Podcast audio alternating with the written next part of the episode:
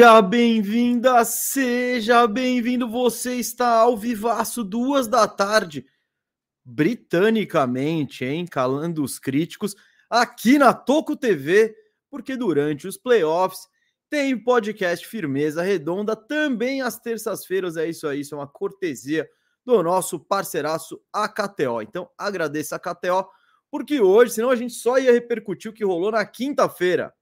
Mas não, já rolaram, desde o último podcast, rolaram dois jogos das finais. As finais da NBA estão um a um. O Heat conseguiu o até agora impossível, que é vencer em Denver. Denver não tinha perdido em casa, perdeu e a série está um a um. Vai para Miami na quarta-feira e a gente vai repercutir o que aconteceu e soltar umas brabinhas também sobre o que vai acontecer. Eu sou Gustavo Mesa, tô sempre aqui e quem está aqui, meu parceiro sempre, é ele, Rafael Cardone, o Firo. E aí, Firo, beleza? Zoeira. Fala, galera, beleza? Você fez uma zoeira de mudo? É, eu fingi que eu tava mudo por meio ah, segundo. Meio segundo. a galera, a galera caiu nessa. A galera caiu nessa. Eu não alonguei a zoeira muito, mas grande dia, tamo aí. Um a um nas finais é tudo que eu queria, mesa. Um a um. Eu queria muito um um a um. Eu queria demais um um a um. Tivemos um 1 a 1 e tudo indica que teremos uma série legal de finais, uma boa, boa. série de finais. Você já disse, esse programa é um oferecimento da KTO. Eu queria colocar o KTO aqui na tela, então tem o QR Code na tela. Você se cadastra lá com o cupom TOCO e assim a KTO vai saber que você chegou até lá através de nós, mantendo essa parceria aqui a longo prazo, a longo prazo. Tamo junto aí, KTO, valeu demais pela parceria e pela diversão proporcionada para o seu site, viu? Mesa, eu de novo quase ganhei muito dinheiro e ficou por um rebote, tal qual o jogo 6 ou 7 da série do Boston, que também fiquei por um rebote de uma sete. braba. Jogo 7, né? Fiquei por um rebotinho de uma braba linda. De novo, eu fiquei por um rebotinho de uma braba linda. Uma braba dessa vez eu coloquei 10 reais e pagaria 260 reais. Pagava 26 vezes minha braba. Ficou por um rebote. De quem? Um rebote do Bam. O Bam pegou 9, era over 9,5. Faltou um rebote do Bam. A outra vez tinha sido um rebote do Jimmy. Dessa vez foi um rebote do Bam. Precisa alinhar esse rebote aí. Precisa alinhar é. esse rebote. Firu, é, você já passou o recado, já avisou a Catel. Eu já vou avisar que se você quiser que a gente responda qualquer coisa, tamo de olho no chat? Tamo. Esse programa é mais interativo porque não estamos no estúdio, mas não vamos responder, não vamos ficar só conversando com o chat. Então, se tem alguma dúvida, quer saber alguma coisa, manda o superchat que ele aí sim, com certeza, será lido. Firu, antes da gente, vamos, vamos, eu vou pedir pra galera deixar o like. Eu vou pedir, que eu, eu já deixei o meu, eu já deixei o meu aqui, o da empresa. A empresa está gostando dessa live, mas espero que vocês gostem. likes, pelo amor de Deus, gente. É, francamente, assim não vai chegar em ninguém. Assim não vai chegar em ninguém essa, essa, essa live, não. Então, deixe seu like. Firu, para fazer aquela salinha enquanto a galera chega, eu queria saber uma coisa, porque eu não conversei com você ainda. Eu quero saber como foi na NBA House, rapaz. Você viu o jogo 2 lá? Você postamos tudo nas redes sociais ali da Toco TV Oficial. Siga também se você ainda não segue. E como foi? Foi divertido? Foi da hora? O jogo foi bom? Isso foi legal? Como estava o ambiente ali? Eu estarei com você no jogo 4 lá. Ah, vai ser irado o jogo 4. Vai ser irado. É... Cara, foi muito legal, né? O jogo ajudou muito. Acho que foi um puta jogo. Foi um jogo muito legal. Eu curti assistir o jogo de lá, cara. Sinceramente, achei bem legal dá uma vibe da hora, tem muita torcida para os dois lados, então a galera realmente comemorando as cestas e tal. E, e, muito bem organizado, né? Muito, cara, bem da hora. Você passa muito rápido o tempo, sabe? O jogo passa, cara, voando assim lá. E ah, no pré-jogo eu fiquei fazendo as brincadeirinhas dos stands, né? Tem bastante fila. Tem, ó, tem que chegar cedo. Isso, é legal chegar cedo. Tem alguns que demora mais que os outros para fazer. Eu fiz eu fiz o do o da Helmans, que você fica suspenso numa maca e você tem que eles te dão o, o, a combinação na hora, tipo, qual coisa. Eu tô falando com o que? Com a Sol? Sol. Sol. Com a Sol. A Sol. A Sol, ela veio da hora da graça dela, o charme. Na live já foi embora. Ela é assim. Boa. Boa. Eu, é que eu gosto de ver sua cara enquanto eu falo com você, tá? Mas então. Eu prefiro ver a Sol, mas eu vejo sua cara também. Eu fiz, eu fiz lá umas brincadeirinhas, foi legal. O Giovanni tava lá com a gente, monstro sagrado, foi bem legal. E eu fiquei muito ali com o Fernandão, trocando ideia, vendo o jogo junto. O Jota tava ali por perto, trocamos umas ideias lá. Ah, e toda hora passavam umas pessoas que te conhecem, né? E tal, então era divertido. Obviamente eu não estava lá no, no rooftop, ali no VIP. Você ainda, ainda não está com esse nível de celebridade? Ainda não estamos nesse nível, né? Ali é só para os raros. É, Ronaldo é, mas, não, o, eu nem eu nem faço questão de estar lá em cima. Eu curti ver o jogo lá embaixo, dá para ver muito bem e tal. A única coisa, como eu quero fazer conteúdo, né? Às vezes estar tá lá em cima ajuda a ser a pegar, pô, encontrar o Vavo, encontrar hum. os pegar, oh, e aí seu palpite pro jogo, tal, tal, tal. Mas de boa, assim. Lá embaixo você vê o jogo muito bem. Eu acho que você deve ver o jogo melhor embaixo do que lá em cima, sinceramente. É, porque em cima, cara, é o mesmo telão que você vai ver. Só que você está vendo de cima para baixo e ou você pegou a primeira fileira lá, se tiver atrás, você se ferrou, porque você está atrás. E, e, lá embaixo, não, né? Você pode estar em qualquer lugar que você vai ver. Hum. Tem várias TVs espalhadas tal. Enfim, eu, eu posso falar da experiência lá embaixo. Lá embaixo você assiste muito bem o jogo, é da hora, fica a transmissão. Tem muito aquela pegada de, de jogo de NBA, então nos intervalos lançam camisa, o mascote que você já viu um bilhão de vezes, eu também agora, cada vez mais. a gente tá brother do Bengal. Bengal tá lá, que é o mascote do Milwaukee Bucks, daí vem o time high flying lá do Milwaukee, metendo as, as cravadas como trampolim, aí entra o, o Screen Teams lá de dança, de hip hop, de, de, de street, né, lá do, do Cavs tal, então tem aquela experiência bem de jogo mesmo que eles estão passando, Teve batalha de rap, que eu não sei porque não me chamaram. Não, me francamente. Chamaram. Faltou, faltou o briefing da produção aí. Mas teve batalha de rap é, antes de começar. Também teve várias apresentações legais e tal. Foi bem legal, cara. Eu curti o jogo lá. Valeu, NBA House, tá muito massa. É, é muito bem organizado lá, né, cara? Você se conheceu a casa. E... É, em jogo. Não, a festa que a gente foi lá foi, pô, é. demais, assim, foi muito bom tudo. Ali. É, foi bom que a gente. Ali sim encontramos todo mundo, foi meio que a festa de apresentação. Eu tô curioso para ver o jogo mesmo, que no ano passado a gente não conseguiu, porque a gente estava ao vivo todos os dias, né? Aí esse ano a gente não inventou de fazer essa loucura, e aí agora dá para ir. Eu vou estarei lá na jogo 4. Jogo 4, sexta-feira. O jogo 3 é amanhã, certo?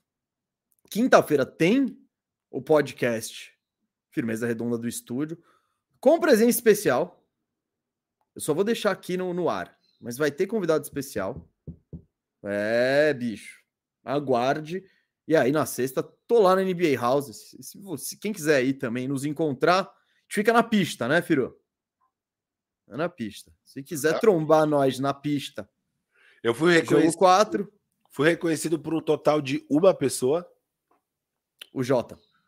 Não, não. Além da galera que conhece. Um fã.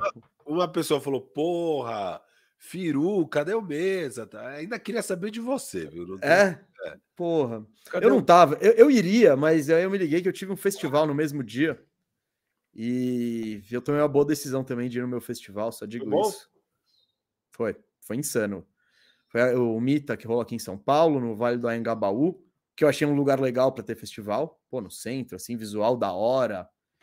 E, cara, o show que eu fui ver, que era o Mars Volta, ele era no, no palco oposto da Florence and the Machine logo antes.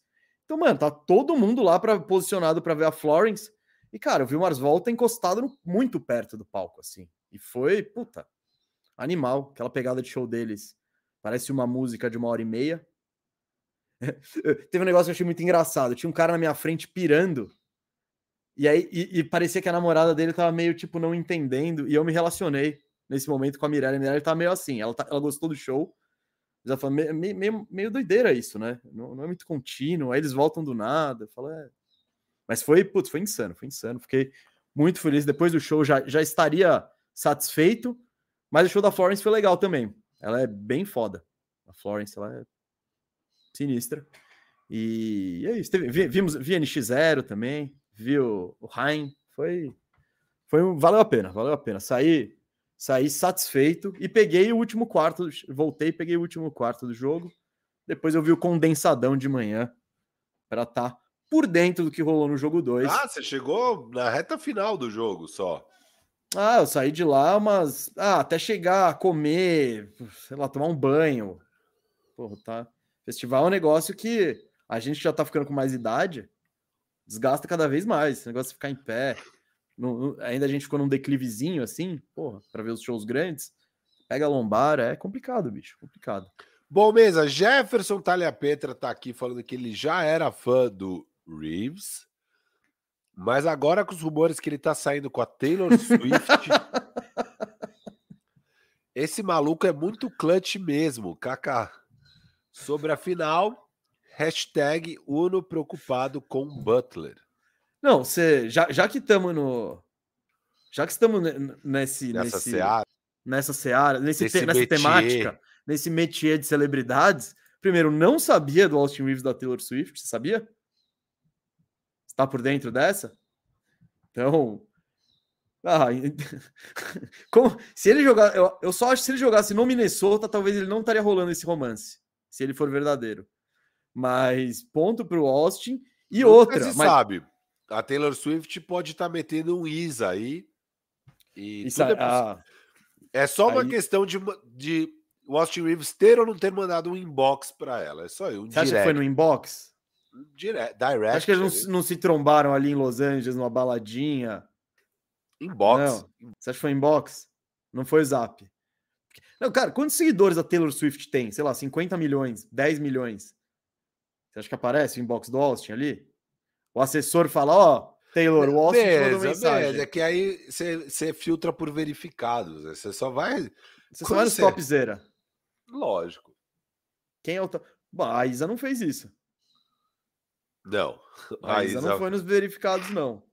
Com que ela namora o jogador do Miração. Mas, Firu, já que estamos nesse de celebridades, tem um outro que é muito maior que não, esse. E lá em Arkansas, tá? Será que. É, porque eu, eu acho que ele é de lá, né? O Austin Reeves.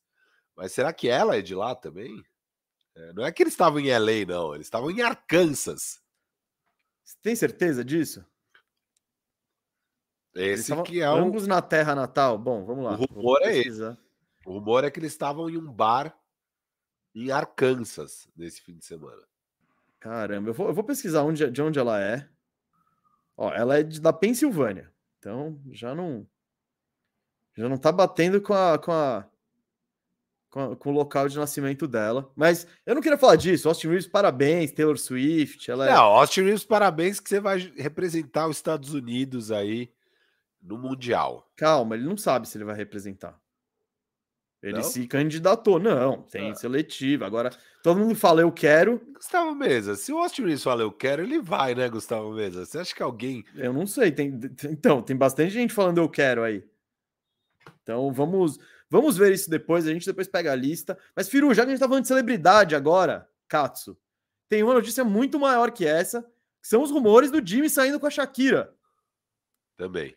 Isso Aí sim é outro patamar, hein, o Jimmy? A Taylor é maior que a Shakira. Não. E o Austin. Já... Não.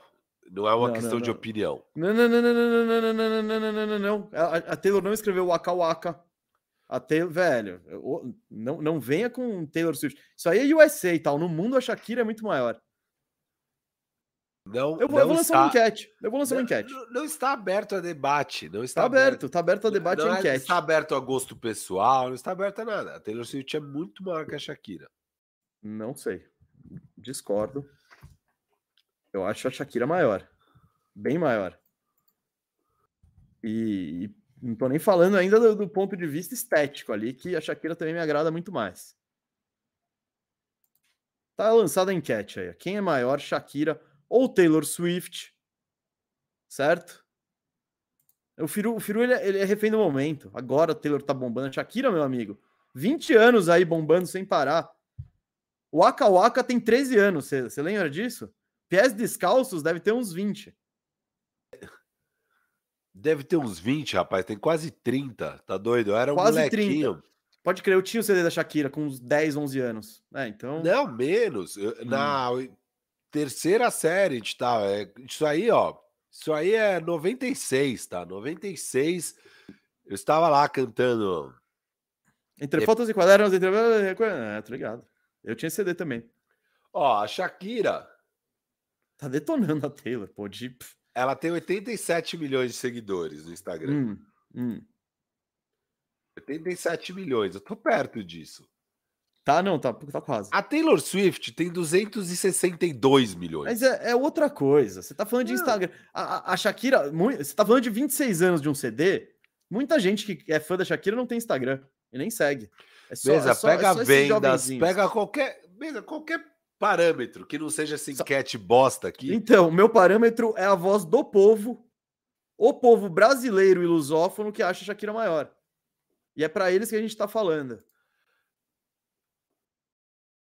É isso, é isso. Shakira, o Basca Paradise, a Shakira é mais mundial. Ela é muito mais mundial. Taylor, é, Taylor é bomba no Arkansas. A Shakira cola em, mano, cola em Rosário, velho. Para Rosário. A Taylor cola lá, os caras não nem saber quem é ela.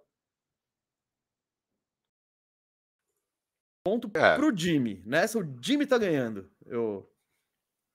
Se for verdade, né? Isso aí são todos, todos rumores. Aqui, Taylor ó, Swift, que por sinal parece aquela comentarista de NBA chamada Alana Ambrosio, tá? Você acha que parece? Eu acho, acho um bom cover. Acho bem parecido. Um bem parecidas. E, e, aqui, ó, e, e, tem sempre uma discussão, tem, tem um argumento que ganha toda a discussão, que é, tem Copa ou não tem? E o Aleph Souza falou, a Taylor não tem Copa, a Shakira tem Copa. Então, é, ela é a campeã. Vamos ver se a Taylor faz um esforço para. E eu, pessoalmente, prefiro a Shakira também, tá? Não é, não é uma questão de gosto aqui. Eu prefiro a Shakira. Por mim, em, que, Shakira... em que sentido? Sentido estético, musical? Musicalmente, esteticamente, eu acho ela mais gata, mais da hora, mais fogosa. Eu... eu sou obrigado a concordar com você, Rafael Cardone Firu. Shakira... Ela tem um fogo a mais, ela tem um hit. Ela é mais hit. É, não. Se, se eu sou um homem solteiro e por algum acaso ambas me querem, não, eu vou que querer seria achar muito provável se você fosse um homem solteiro, é que a Carol chegou antes. Bem, bem colocado. Bem colocado. Ah, é, eu iria de Carol, óbvio. Carol antes. E... Não, eu sei, mas é não, no mundo que você não, não conhece. Não, não, mas ainda, a Shakira tá faz mais meu estilo Shakira do que Taylor Swift. Bem mais. Boa. E a, e a, família Toco TV tá com a gente. Quem maior? Dane-se o número de seguidores no Instagram. Shakira é maior. Ó, nisso aqui que o Sombra falou, Shakira tem um molejo. Sabe o que eu lembrei? Eu fiquei, ó, é, essa acho que foi a minha experiência mais marcante de NBA House foi essa, porque tô lá trampando, fazendo mil stories, passando vergonha nas paradas, fazendo tudo que precisa para, mano, criar conteúdo lá na NBA House e tal. Aí, mano, primeiro que eu fui fazer o desafio que eu vi que o Danilo do Bola Presa fez, né? De bater nas bolas uhum. lá do Gatorade e tal.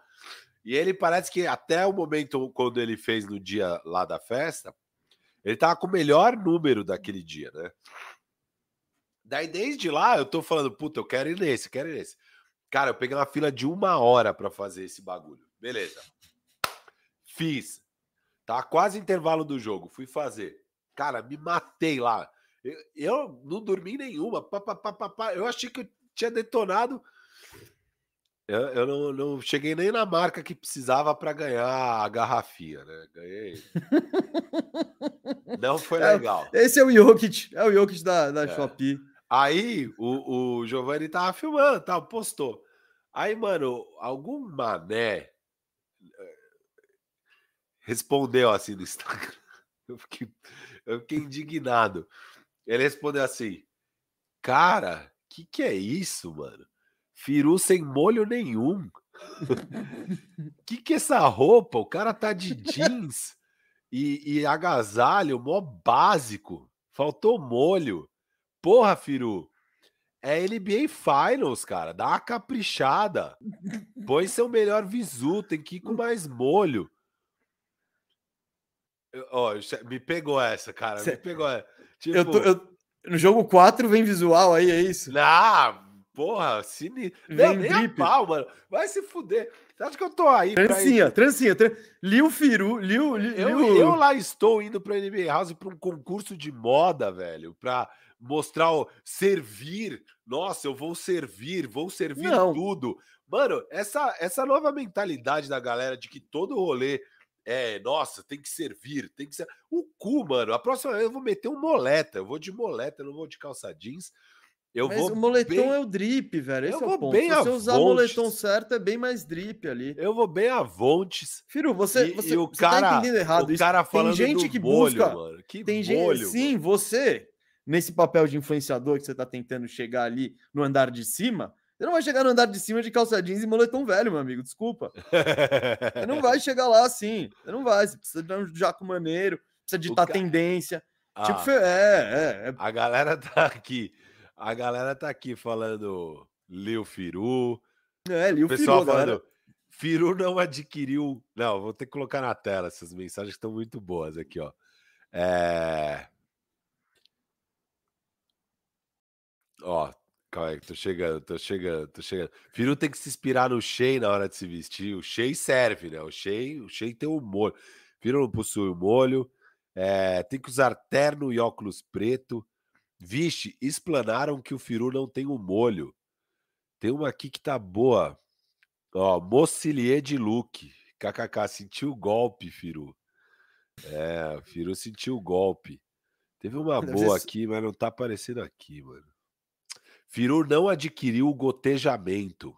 Foi o que o Pedro Dantas falou, mas eu não, não achei aqui para pôr.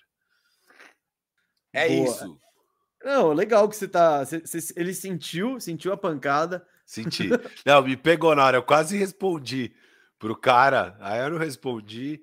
Eu falei, ah, vou, vou tá respondendo aqui. no ar. Tá respondendo no ar. Ó, o senhor afetou com o meu psicológico, viu? O senhor afetou meu psicológico. Não, o filho tá eu devendo vir, no drip aí. Eu vou Você vir com tem uma marca de roupas aí.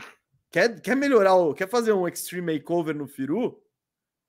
Tá aí um, tá aí um. Imagina, faz o dia de princesa na sexta-feira. E aí cola lá no drip. Você tem uma marca de roupa, tá eu aí uma quero. oportunidade. Eu é, quero. Pô, eu quero. fácil. Ô, Mesa, temos aqui um super chat hum. monstruoso de Israel da Silva. Eu vou ler agora. Eu quero que o senhor responda, tá? Manda. Mas ele falou uma coisa que nunca entendi é quando falam que o Curry é a maior arma ofensiva, sendo que vejo o LeBron com mais arsenal. Tô maluco? Cara, eu acho que maluco não. Se for ver, eu considero hoje o, o Curry uma arma ofensiva mais perigosa que o LeBron porque ele precisa ser. Bom, a gente viu quanto o LeBron acertou de bola de três, né? O Curry tem o fator que, mesmo quando ele não tem a bola, tem um cara marcando ele quatro passos da linha de três. Então ele pode não estar tá metendo a bola, ele abre muito espaço para o resto do time trabalhar. Se, esse, se o resto do time vai ter também a capacidade de, de criar o ataque, eu, é, é outra história, mas eu considero o Curry uma arma ofensiva melhor, até porque o LeBron não consegue consistentemente jogar como a melhor arma ofensiva da NBA que ele pode ser. Ou eu tô errado? Quantos jogos? Ele fez um jogo de 40 pontos nos playoffs? Eu tô surpreso com essa sua opinião horrorosa. É... Horrorosa, muito bom. Eu disse Mas cara que e, assim, eu não acho que eu não acho que o Israel tá falando de hoje, tá? Ele tá falando da história, ele tá falando do Curry. Entendeu? Não, mas ninguém falou que ele é o melhor arma ofensiva da história. Desculpa. Ah, mas Ok, mas é, ele não tá falando desse ano. Não, se você falar do LeBron James de 2011, beleza, era um cara. 2011 não, vai, de 2016, 17. Que eu acho que é o máximo que você vai ter de dele imponente fisicamente, com um conhecimento maior de jogo, mais confiança no arremesso e tal. Beleza, mas hoje em dia, eu acho que não tem discussão, não tem a menor discussão. Boa, tá respondido. Então, ó, o Gustavo Mesa acha que. Não, eu acho que ele quer a sua opinião também. Deixa registrado aqui, você falando não, aí tá. que o Lebron é o melhor do mundo, essas coisas não, que a galera não. gosta de. O Israel. Israel, acho que o Gustavo Mesa sim acha que você tá maluco. Que ele acha não, não falei que eu acho que tá maluco. não falei discussão. que ele está maluco. Não acho. Todo mundo tem, tem acabado. Você tá aqui no ar e você fala tanta coisa aí, ó, e continua. Acho que tá, tá, tá, tá tudo liberado ter opiniões assim, principalmente num tema tão delicado quanto o LeBron James. Não, não acho nada delicado, só acho que é óbvio, assim, é... o Curry é uma grande arma ofensiva, de fato, Israel. Mas o LeBron é a maior arma ofensiva de todos os tempos e então, no geral, se você vê consistentemente falando isso, talvez no recorte atual você possa falar que o LeBron sem um pé, o Curry é uma arma ofensiva maior, sem dúvida, eu vou concordar. Mas, no geral, eu concordo com você que não tem muita discussão. O LeBron é a maior arma ofensiva da NBA desde que ele tá na NBA, quase, né? Beleza, tinha o Kobe na época, o Shaq ainda, quando ele entrou na NBA. Mas por quase toda a carreira dele, ele foi maior ofensivo e é assim que ele virou o maior scorer de todos os tempos. Não é à toa. E, enfim, de fato. Então, não... é, eu acho que não tem como você considerar ele hoje a maior arma ofensiva. Ah, hoje. Eu acabo de abrir aqui os playoffs para ver. É, não, é, não, esses playoffs. Ele não. não passou, ele passou de ele chegou em 30 pontos uma vez, 40 pontos outra vez, e depois não passou de 30 nenhuma. Então, sim, acho sim. que hoje não tem como dizer isso. E você falou da história, beleza, eu, eu, eu, acho que aí já é discutível. Você dizer que ele é a maior arma ofensiva da história, eu acho que tem um debate, inclusive não. com o senhor Michael Jordan tal. Will Chamberlain, né? Com, é, na época dele ainda. Isso, isso, isso. Então você tem, você tem várias outras coisas, mas não, hoje lógico, eu, lógico. Hoje não, eu, eu digo, eu digo a maior arma durante o período em que o LeBron. O período do LeBron, sim, beleza, isso, beleza. Isso, não, então, porra.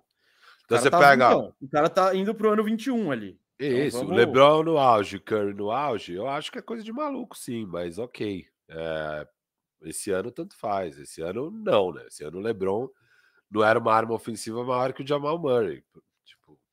Sabe? É... Olha só, em palavras fortes. Ah, mas é, pô. O LeBron tava com o pé, porra. Eu acho que se o LeBron tiver com os dois pés, ele ainda é. Eu vi ele fazendo isso em janeiro. Um mês inteiro dele fazendo 35 pontos numa eficiência absurda, num time horroroso. É bem impressionante, mas é, nos playoffs ele, obviamente, não tem como ir contra os fatos. Ele, mas é, é, por isso que eu acho que não é disso que o Israel tá falando, tá? Eu acho que o Israel tava falando. Não, não geral, de, né? então, não, cara, de todos os tempos, o Lebron, pô, eu falo, o Lebron é o segundo maior jogador de todos os tempos. Logo, ele tá na frente do Curry. E, e porque o LeBron tem uma dimensão sinistra. Esse, o LeBron no auge, você pega aqueles times do Cavs e tal, cara, ele podia fazer o que ele quisesse. Ele ia para onde ele queria da quadra, ele chegava na sexta quando ele queria, e ele conseguia fazer isso com uma intensidade, com uma quantidade de vezes maior na partida. Hoje ele não consegue, tá? Não, tá e claro. aquelas coisas que você não tem uma resposta, né? Não tem como. Porque o Curry é difícil, mas você tem uma resposta. E, e... Às vezes não tem, mas tudo bem. Eu é, entendo que é mais, é mais difícil achar a resposta pro LeBron. Claro. É isso. On fire, assim. Você vai querer que... mais a bola na mão do LeBron no último lance do que do Curry. Por melhor que o Curry seja. Pode ser. Pode ser. Uh, vamos. Tem mais coisa aí pra gente Não, responder? superchat é isso. Vambora, vambora, vambora. Gustavo Mesa. É, tá aqui, vamos, vamos... Tá aqui. Posso te fazer uma perguntinha antes de entrar na faz, final? Faz, faz. Notícia, notícia. Frank Vogel, técnico do Suns. Ah, mas quer... Eu ia deixar esses assuntos para o fim. Beleza, vamos agora então. Ah, não, agora a gente já emenda, já emenda a aposta e fica tudo. Tá bom, tá bom. Tudo, tudo certo. Você que. Nós dois vivemos a experiência, Frank Vogel, que foi técnico do Orlando, depois do Lakers, foi o técnico campeão do Lakers ali na bolha. Firu, o que, que você acha aí pro, pro seu Suns que você gosta tanto e defende tanto, da escolha de Frank Vogel, que me parece, Firu, o que, que me... não era a primeira opção. Eu acho que. É a história de Frank Vogel mesmo. Ele não, nunca. Tudo é, exato, nunca é o nome mais sexy. Ele nunca é a primeira opção. E sempre quando ele é contratado, contrata uns puta assistente bom junto, caras que poderiam ser treinadores e que já ficam como uma sombra para ele. Tipo, ele já entra no cargo meio Ó, se não for muito bem, você vai ser demitido. Mas é um contrato longo que assinaram com ele, contrato acho que de cinco anos, se eu não me engano. Então fizeram um bom comprometimento aí com o Frank Vogel. E assim que assinaram o Frank Vogel, assinaram dois assistentes top, né? Eles pegaram o Fisdale, que tinha sido assistente no Lakers campeão, né, com o Vogel. Então ele era assistente do Vogel lá. É, é o Murtosa. É o Murtosa. Mas a, é, naquele Lakers, o Jason Kidd também era assistente, né? Jason Kidd, que sempre foi a grande sombra do Vogel para virar o treinador do Lakers caso o Vogel fosse demitido. E agora eles contrataram quem de assistente? O, o foi o Kenny Atkinson, não? Eles contrataram alguém grande, cara. O, o, o outro frontrunner por cargo, por sinal, era o outro cara que eles estavam... Kenny, Kenny Smith, não era um negócio assim? Kenny... É. Young, não era alguma coisa Young? Kevin Young. Era esse? Ah, foi o Kevin Young. Não, porque o Kevin Young era o, era o que estava competindo, e... que é o, é o parça do, do Booker. Isso, esse cara. Eles contrataram de assistente também. Então, é, eles estão montando uma grande coaching staff, assim, bem de elite. Pagaram uma puta grana pro Fisdale, seu assistente. Pagaram bem aí o, o Young também. E estão montando esse, esse corpo técnico de elite aí pro time, né? Da saída do Monte Williams. Cara, eu gosto do Frank Vogel. É... Será que é ele o que o Suns precisa?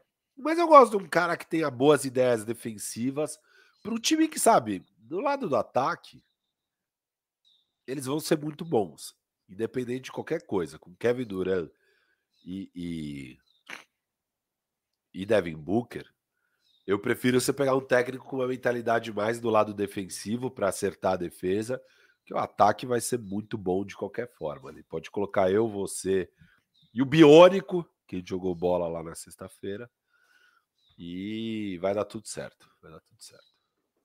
Cara, eu. Então, aquela coisa não era a primeira opção. A gente sabe quem são os técnicos no mercado, né? A maioria já tinha saído. O, o mais cobiçado, imagino que era o Nick Nurse, que foi para os Sixers. E ficou aquilo meio que o Vogel. começou aquele. Será que. E o Doc Rivers, hein? Aí já começou aqueles papos. Então, diante das opções, pegaram um cara que já tem o pedigree de campeão, já ganhou um título, então é, isso na NBA, né? Bom, em todos os lugares, né? Você tem um título, vai te dando empregos e vai te colocando num patamar acima do tipo, olha, esse cara já conseguiu. Uh, vamos ver se ele consegue levar esses caras, né? Que esse elenco promissor para frente.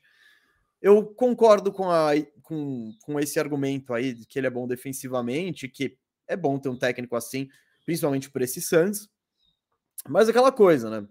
Esse time com qualquer técnico, você pode botar o Nick Nurse tal. Como ele tá formado, eu acho que vai ser muito difícil dele ter sucesso, porque é muito. O Duran e o Booker tem que carregar muito peso, não tem elenco. É, supondo supondo que o, o Suns consiga fazer uma rotação de sete caras decentes, e a gente tá vendo nos playoffs qual é a importância de você ter um elenco complementar que entrega quando precisa. Os dois finalistas chegaram aí muito carregados por suas estrelas, sim, mas por, com grandes contribuições, contribuições pontuais também do elenco complementar. O Suns não tem esses caras. Se o Suns conseguir fazer uma rotação de sete, né, sete jogadores de NBA ali, com sete jogadores de playoff, cara, a, o, o, Vogel teoricamente teria material humano para ganhar o título, né? É, porque se você tem o Booker, essa espinha dorsal de Booker e Duran é muito perigosa.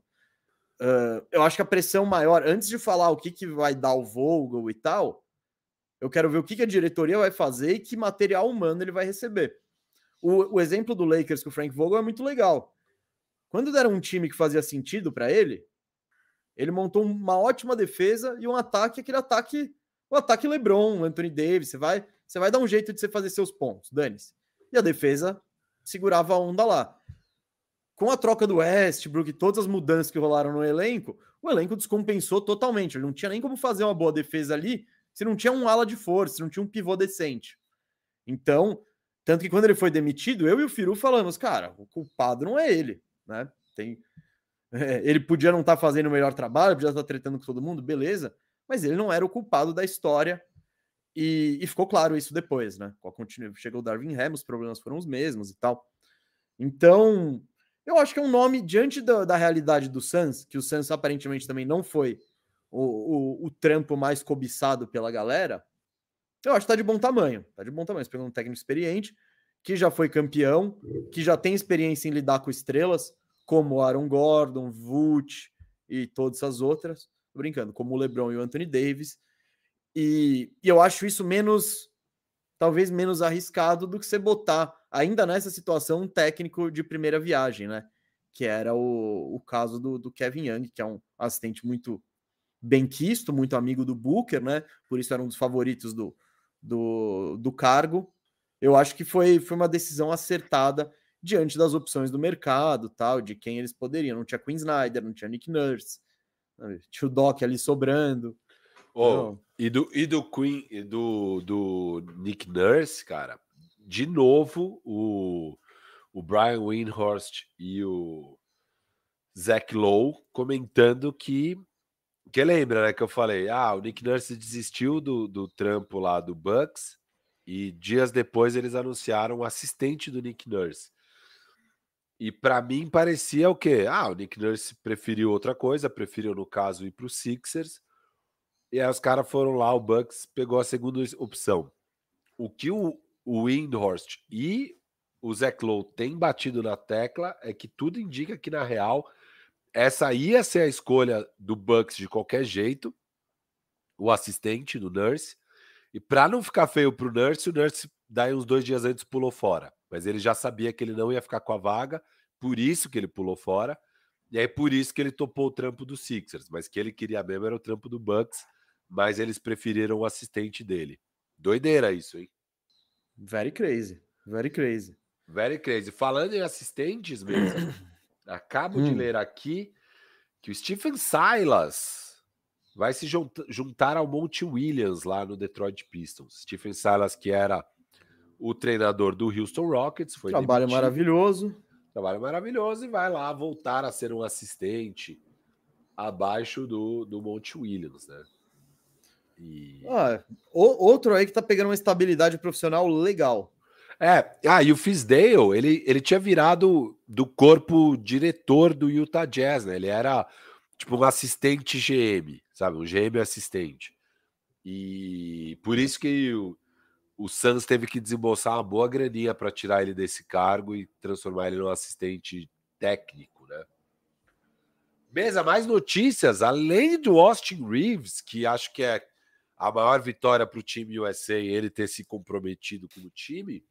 Brandon Ingram também se comprometeu agora. Tá? Candidatado tá? ao time. É isso. É, você que se que compromete. É isso? isso, você fala, galera, ó, se vocês quiserem, eu tô aí disponível. Isso. E um monte de gente tá falando isso, né? Aparentemente, os caras do Hit, o Butler, o Adebayo, o Damian Lillard já falou que também quer ir. Acho que Jalen Brown. Tem, tem uma lista grande. Você tem a lista toda aí? Não, aqui você tá falando os nomes, os, no, os novos nomes, que é o Jaren Jackson e o Brandon Ingram. É, não tá falando todos aqui, cara. Não tá falando todos Players os nomes. Committed World. No Clippers, mesa, mais mudanças também. O Clippers promoveu Trent Redden a General Manager. E o Mark Hughes, que era o GM. Era o GM? Oh. Não. O Mark Hughes? Não, porque o GM do Clippers assumiu Washington, né? E aí o Trent Redden foi promovido a General Manager. Então, o novo General Manager do Clipasso é Trent Redden. E o Mark Hughes virou Senior Vice President. Posso trazer aqui quem já se comprometeu, segundo o Shams, Joe Vardon e o Woj, uhum. e o Mark Stein, né, numa matéria que eu achei do MSN aqui. Uh, Michael Bridges, Jalen Brunson, Anthony Edwards, Tyrese Halliburton, Brandon Ingram, Jaren Jackson, Olha ele aí, filho. Bob Porres e Austin Reeves. Que beleza. Bob, Bob, Bob. E claro, talvez o Adebayo, o Jimmy Butler, tem a galera que tá jogando ainda. Nossa, será que vai ter Austin? Podia ter um Austin Reeves, Bob Porres e Michael Porter Jr. nessa seleção, hein? Vai ser bom de torcer contra. Só meus queridinhos. É. Ô, Mesa, e o Boston Celtics também contratou o Sam Cassell como assistente do John Mazula. O John Mazula que tava. Olha só, finalmente eles contrataram um assistente que a galera que ele passa, passa na porta e alguém reconhece. Isso, o John Mazula tava depenado ali o, o, o banco dele de assistentes, e aí pegaram o San Cassel, que tem bastante experiência, né? San Cassel, sim, como assistente. Ele nunca foi técnico, mas era um ex-armador, foi assistente por bastante tempo. Jogou no Celtics, inclusive. É, então, é, uma ele, das críticas é que. Ele era assistente do Doc Rivers no Sixers nas últimas três temporadas. Então aí, e, e foi assistente do Clipasso também, com o Doc Rivers, de 2014 a 2019. Hum, ele é da escola, escola, escola Filipão, hein? Muito bom, muito bom. Ele é o Paulo Turra. Ele é o Paulo Ele é o Paulo Turra, Paulo Turra com, com fone de NFL. É. Grande Paulo Turra. Firu, último assunto, antes da gente entrar nas finais. Você viu que o Palmeiras vai pegar o São Paulo nas quartas de final da Copa do Brasil? Vi, vi. E, e, e, quem passar pega o Corinthians ou o América Mineiro, vamos ver. E aí? É, é, é, eu não sei o histórico. O América Mineiro é mais uma pedra no sapato do Corinthians não, ou não? Ganhou, ganhou domingo do Corinthians. 2 a 0 Mas é bom, porque quando vai seguir a fórmula, perde 2 a 0 fora, decide em casa, faz 2 a 0 em casa, e aí o Cássio nos pênaltis estão na semifinal. Como foi contra o Remo, Entendi. como foi contra o Atlético. É a formulinha do sucesso. Você prefere, saber... se você for para a semifinal, você prefere enfrentar o Palmeiras ou o São Paulo mesmo? Ah, cara. Porra, que pergunta é essa, né? né Porra, bicho. Não, a pergunta é outra. É. Você está com um pouquinho de medinho do São Paulo? Hã? Vocês ano passado vocês foram eliminados para eles. Sim, vamos. Vocês foram eliminados no Allianz nos pênaltis também. Para, não. Do cavadinha do Carneiro. Medo do São Paulo. São Paulo é o maior freguês do Palmeiras dessa geração aí, tá? Nossa, suave, suave. Sei não, hein? Suavaço. Suavaço. Aqui, ó. Aqui, ó, Gustavo Mesa. Opa. Não dá pra ver aqui, nada. Ó, Parmeira, mano. Aqui é Parmeira, mano. Não, mas eu não, eu não, pedi a opinião do torcedor Rafael Cardona, eu pedi análise, o analista. Não, a minha análise é, ó, pau no São Paulo, pau no Corinthians e vamos pra final aí, cara. Aí a final vai ser mais difícil, né? Mas pegar os nossos fregueses do estado aqui, da, da, da capital, é muito tranquilo, muito tranquilo. O caminho foi, foi generoso com o Palmeiras, o caminho. Foi generoso. Bom, eu só queria ter esse registro aí. E isso é um palmeirense atualmente. Eles estão em todos os lugares. E é daí para pior. Pau! Então, sabe, na verdade, eu até mandei no grupo, nosso grupo o meme do Faustão. É o Faustão rindo, falando: Ah, vamos atropelar. e aí ele no fundo falando: Putz, de novo São Paulo. Eu acho que tem um. Mas nenhum palmeirense vai admitir isso. Nenhum. Mas deve rolar um receiozinho, deve. Então, aqui, ó. E, e, e o pessoal aqui, ó, tá todo mundo louco para voltar a esfregar na sua cara. Isso. Não. É, você me perguntou se eu tenho medo. Eu, medo é uma pergunta mais ridícula que eu já ouvi perguntar se eu tenho medo do São Paulo. Óbvio que eu não tenho medo. Que pode dar alguma coisa errada? Óbvio que pode. O Palmeiras não tá também voando. A gente não é o Real Madrid das Américas, tá, Gustavo? Não é mais? Não, eu nunca Cancelou? Avisa o pessoal lá, cancelou o Real Madrid não, das Américas. Cancelou não. O único Real Madrid das Américas que alguém aqui já proferiu foi o senhor falando do Corinthians em 2013. Eu, eu nunca falei uma barbaridade porque dessa. Eu não compararia o Corinthians com o Real Madrid. Eu compararia com outros times gigantes. Talvez o Barça das Américas. O, o Sheik era o nosso Messi. É, é Paulinho, você, acho que você não usava o termo Real Madrid das Américas, você falava que vocês tinham que jogar Champions. É isso que você falava. Putz, a, a Champions ganharia muito com o Corinthians, eu acho. Não, era, isso, era isso que o senhor falava.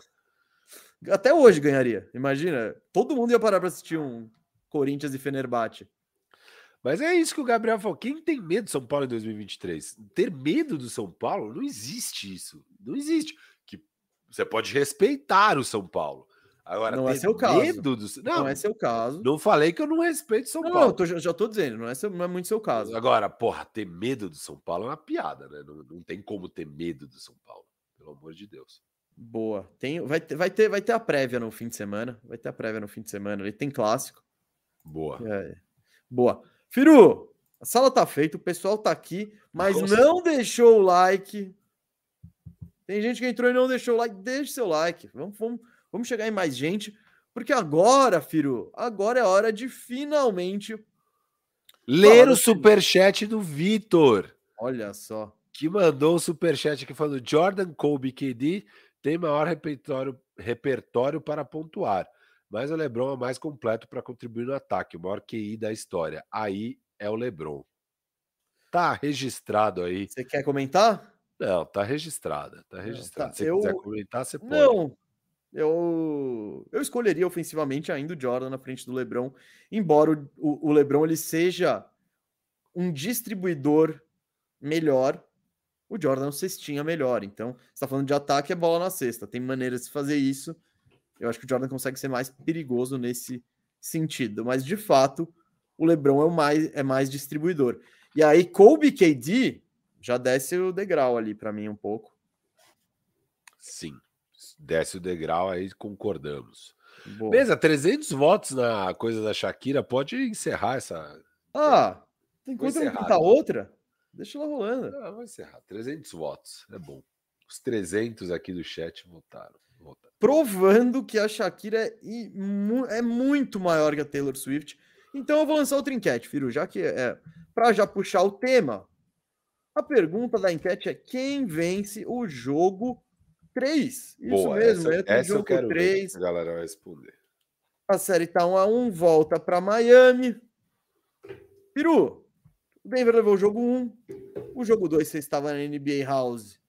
Deu Miami, Denver teve a bola para empatar com o Jamal Murray, não empatou, mas é isso. Miami fez o que ninguém tinha feito na série até agora, que é derrotar o Denver lá na altitude, que não é de La Paz, mas é uma altitude, é, um feito inédito. Mais altitude um de Campos do Jordão mesmo.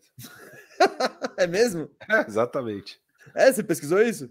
Não, eu tava aqui pensando, falei, tá, mile high, 1600, né? 1600. Não é, não é? Onde São Paulo é uns 800 metros, acho. Eu falei, cara, sei lá, que cidades que eu já pratiquei esportes que tem mais ou menos altitude. Daí eu fiquei procurando as cidades que eu já fui e aí vi que Campos do Jordão são 1.600. Óbvio, eu fui já procurando as que não são praeiras, né? Eu não, não perdi muito tempo sendo no burro. litoral. É. Boa, boa, muito então, inteligente. Eu, eu fui, fui nos lugares que eu achei que tinham chance e aí achei Campos do Jordão. Eu, por exemplo, Santiago do Chile, eu achei que era alto. Não é, não é alto. É baixo. Não, ele tá só perto do, do que é alto. É, então, mas eu tinha dúvida se, tipo, a cordilheira que é muito alta e Santiago também é alto. Não, mas é, é Santiago não é alto. É, enfim, fui pesquisando e achei Campos de Jordão, exatamente 1.600, 1.600 e alguma coisinha. Você lembra da altitude de Campos do Jordão? Dos efeitos? É, não, não, não, me pegou, não me pegou. Mas é também. É, é historinha? Eu não joguei um basquete profissional em Campos de Jordão, então também não sei, mas. Não, não a gente falou, não é La Paz, que são 4 mil metros, 1.600, né? Então, também não é nada de outro mundo. É, sei lá, eu não sei. Eu acho que é mais o Denver, que é um time bom pra caramba mesmo, do que a altitude, senão o Denver teria tido mais sucesso em sua história por causa da altitude. Sei lá, eu imagino. Firu, o que, que te chamou a atenção aí nesse, nesses dois primeiros jogos da série? de Denver e Miami, que agora está um a um. Cara, é, o que mais me chamou a atenção é que Denver não jogou bem. As duas partidas eu não acho que foram dois grandes jogos de Denver. Em casa, né? Que é onde, pô, a gente viu. Mesmo você pega a série contra o Lakers, né? Mesmo o Lakers tendo chance de ganhar os dois primeiros jogos, foram dois jogos onde você fala: caraca, Denver joga muito bem, né? Denver joga um basquete muito bem jogado, os caras estão on fire. Contra o, contra o Hit, eu acho que o Hit conseguiu impor, o jogo deles, que é o de não deixar as coisas fáceis para o adversário, que é o que o Hit faz, que é por isso que na prévia da série, quinta-feira, eu falei, cara, não, eu acho que é uma série bem mais equilibrada do que estão falando. Para mim, eu, eu, acho que eu falei 60-40, né? Eu, é, agora eu já acho que até mais apertado do que 60-40, tendo visto esses dois jogos. Mas é isso, o Miami é um time que, cara, ele cria dificuldades para os adversários consistentemente e tá conseguindo criar dificuldades para Denver também. Isso está claro. Denver é, na série contra o Lakers e na série contra o Suns, as últimas duas séries do Denver, só um jogo em cada série que eles foram abaixo de 113 pontos. E até agora, nesses dois jogos, o primeiro jogo 104 pontos, o segundo jogo 108 pontos. Então, os dois jogos aí abaixo de 110, abaixo de 113. É... Já são dois jogos. Nos últimos 10 jogos tinham sido dois. Né? Uma vez nos quatro jogos contra o Lakers e uma vez nos seis jogos contra o Suns. Então, isso mostra aí o impacto que Miami está tendo aí no, no, que Denver quer fazer de cara. Assim. Isso eu acho que é o que mais me chamou a atenção, ainda mais por ser lá na casa do Denver, onde, querendo ou não, é mais difícil de fazer algo assim. É, cara, eu, eu mando de quadra, mas falando de final, é algo que eu acho mais, mais irrelevante, porque a gente tá falando de dois times que já foram, mano, passaram por três séries, jogaram em casa, jogaram fora. Ninguém chega na final à toa. Então, eu acho, enfim, que não é porque o Miami vai para Miami agora que tá tudo certo, nem nada. Inclusive na KTO, o Denver é o, é o favorito, mesmo fora de casa, para vencer. Cara, o que, que me chamou a atenção foi a, a mudança um pouco do, de um jogo para o outro. É... Bom, até do perfil da partida. A primeira partida, eu acho que por mais que não tenha sido a atuação épica do Denver, foi um Denver muito eles mesmos, sabe? Muito natural. Por mais que o Miami dificultasse, o Denver fez só 104 pontos, beleza? Mas foi aquele Denver que, é, que joga através do Jokic, com o Jokic envolvendo todo mundo e botando o pessoal para jogar, caindo bola de três, cai bola de três, sobra mais espaço para ele, enfim. E, o, e assim que o Denver gosta mais de jogar. No jogo 2, é, eu acho que ficou muito mais clara a estratégia do Miami de tirar o resto do time do jogo. Né? A gente viu isso. O, o Murray arremessou 15 bolas, o Jokic fez 41 pontos, e essa é uma estatística muito interessante. Nos três jogos que o Jokic passou de 40 pontos, o Denver perdeu nessa pós-temporada. Os três. Um que ele fez, esse que ele fez 41, teve o que ele fez, aqui eu vou até pegar certinho, 53 contra o Phoenix no jogo 4 e 43 contra o Minnesota no jogo 4 também. Mas, então, hum. mas o jogo contra o Phoenix não tem nada a ver com esse. É, é foi um jogo que o, o, o Jokic pontuou muito, é, conseguiu dar assistências, o time aqui é foi a partida que o Devin Booker foi surreal. Sim, sim. Não, mas eu tô falando que. Sei, por é isso que eu acho que esse é um indício de que quando o Jokic ele pontua muito, e, e, ele pode fazer 40 pontos todo jogo. Se ele quiser, ele faz 40. Ele, ele pode ter essa atuação. Mas é meio que um indício de que, meu, o resto do time não tá me acompanhando. Estão é, precisando mais de mim nesse lado. E, e, o dado mais, e a estatística mais impressionante dessa partida aqui foram, foi segurar o Jokic em quatro assistências. Que é, beleza, não finaliza você, vamos lá. E vamos de dois em dois, porque eu acho que tem isso também. Quando o Jokic cria um arremesso livraço para o KCP, para o Michael Porter Jr., são três pontos. Até para o Aaron Gordon. Eu acho que o Miami falou, beleza, vamos de dois em dois com o Jokic, vamos fazer uma defesa difícil nele, né? E a gente viu a zona do Miami com alguém dando o primeiro combate, né? E sempre trocando para dificultar a vida dele. Mas apesar da defesa difícil em cima do Jokic, o Miami também conseguiu tirar o resto. E é, e é isso que é o. É esse que é o cobertor curto de enfrentar o, o Denver Nuggets. Você geralmente, se você marca demais o Jokic, vão sobrar os caras confiáveis livres de três. Se você marca o Jokic sem a cobertura, ele vai te destruir. Então, essa é a grande dificuldade e, e, é o que nenhum time até agora nos playoffs conseguiu resolver. Não estou dizendo que o Miami resolveu. Isso foi um jogo. Bom, foram dois jogos e com, com o Jokic contribuindo bem em ambos de maneiras diferentes. E quando eu falei que o Jokic para mim era o MVP das finais, era justamente por esse efeito, o MVP da, da temporada, era por esse efeito dele produzir e ao mesmo tempo melhorar o resto do time. Então, nos playoffs a gente está vendo um pouco como quando que talvez uma estratégia, a gente debateu isso antes, né? O que fazer? Deixa ele destruir e marca o resto ou tenta tirar ele do jogo e torce para seus role players é, acabarem com você? A gente falou sobre isso com o Embiid e tal. É, enfim, o, nos playoffs, às vezes que o Jokic passou de 40 pontos, ele não o, o time não ganhou. Então talvez seja isso que o Miami tente fazer novamente, né? De maneiras diversas, né? A gente está vendo toda a criatividade aí do Spolstra e tal para parar o Jokic. E sobre o Miami, Firu, cara, foi um negócio que eu falei que é meio é, é meio besta até, mas o Miami precisa precisa acertar bola de três para ganhar. Ponto, simples assim. Se o Miami não meter bola de três, isso aconteceu no primeiro jogo, não, não tem chance. A chance é mínima. Precisa que os, os role players entrem e, e, e fica muito claro, fica mais claro a cada jogo, né? Como esses caras são capazes de contribuir em partes da partida. No começo, o Struz chovendo bola de três. E, pô, o início do quarto quarto é o Duncan Robinson. O Duncan Robinson, ele fez o quê? 8 ou 11? 10. 10. Ele fez 10, pô, ele faz 10 pontos para abrir o quarto e botar, empatar o jogo de novo, botar o Miami na partida. Então, esses caras, para o Miami ter chance, eles precisam contribuir. E dá para confiar, depois de quatro, três rodadas dos playoffs, que vai ter um jogo que não, mas que eles vão acabar ajudando, né? Então, eu acho que são talvez os principais destaques aí desse início. Mas a série tá muito legal. É muito louco ver esse jogo de xadrez, ver as coisas que o Spolstra faz para tentar inibir o ataque do, do Nuggets, ver como o Miami Heat também no ataque movimenta a bola e faz, tenta fazer sempre a jogada certa. Enfim, tá uma série interessante aí. É...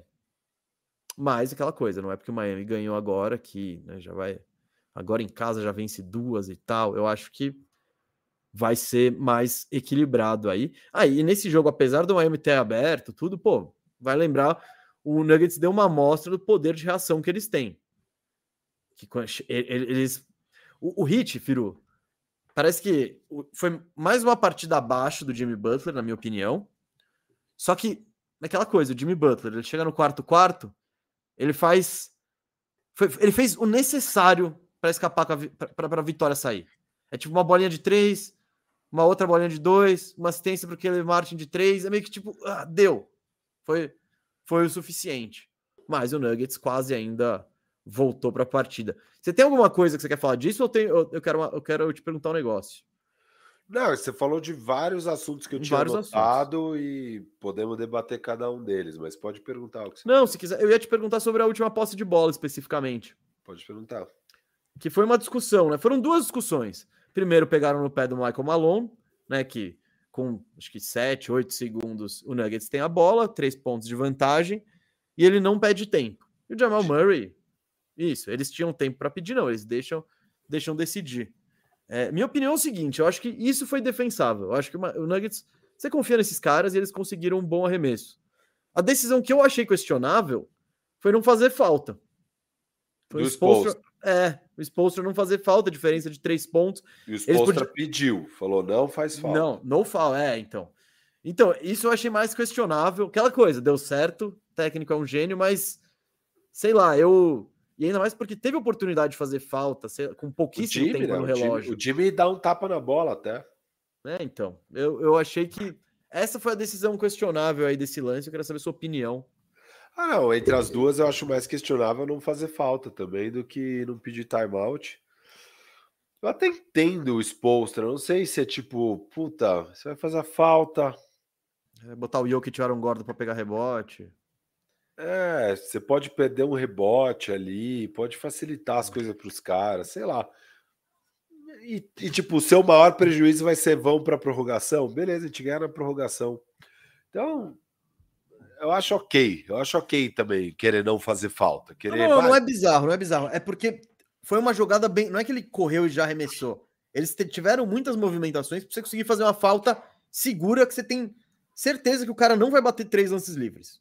Então, isso, isso. Eu acho que talvez a probabilidade do cara fazer os dois lances livres, de, aliás, de fazer um lance livre, pegar o rebote e fazer de novo, é menor do que o Jamal Murray acertar uma bola maluca de três. É meio que essa minha minha questão aí em relação ao Spolstra.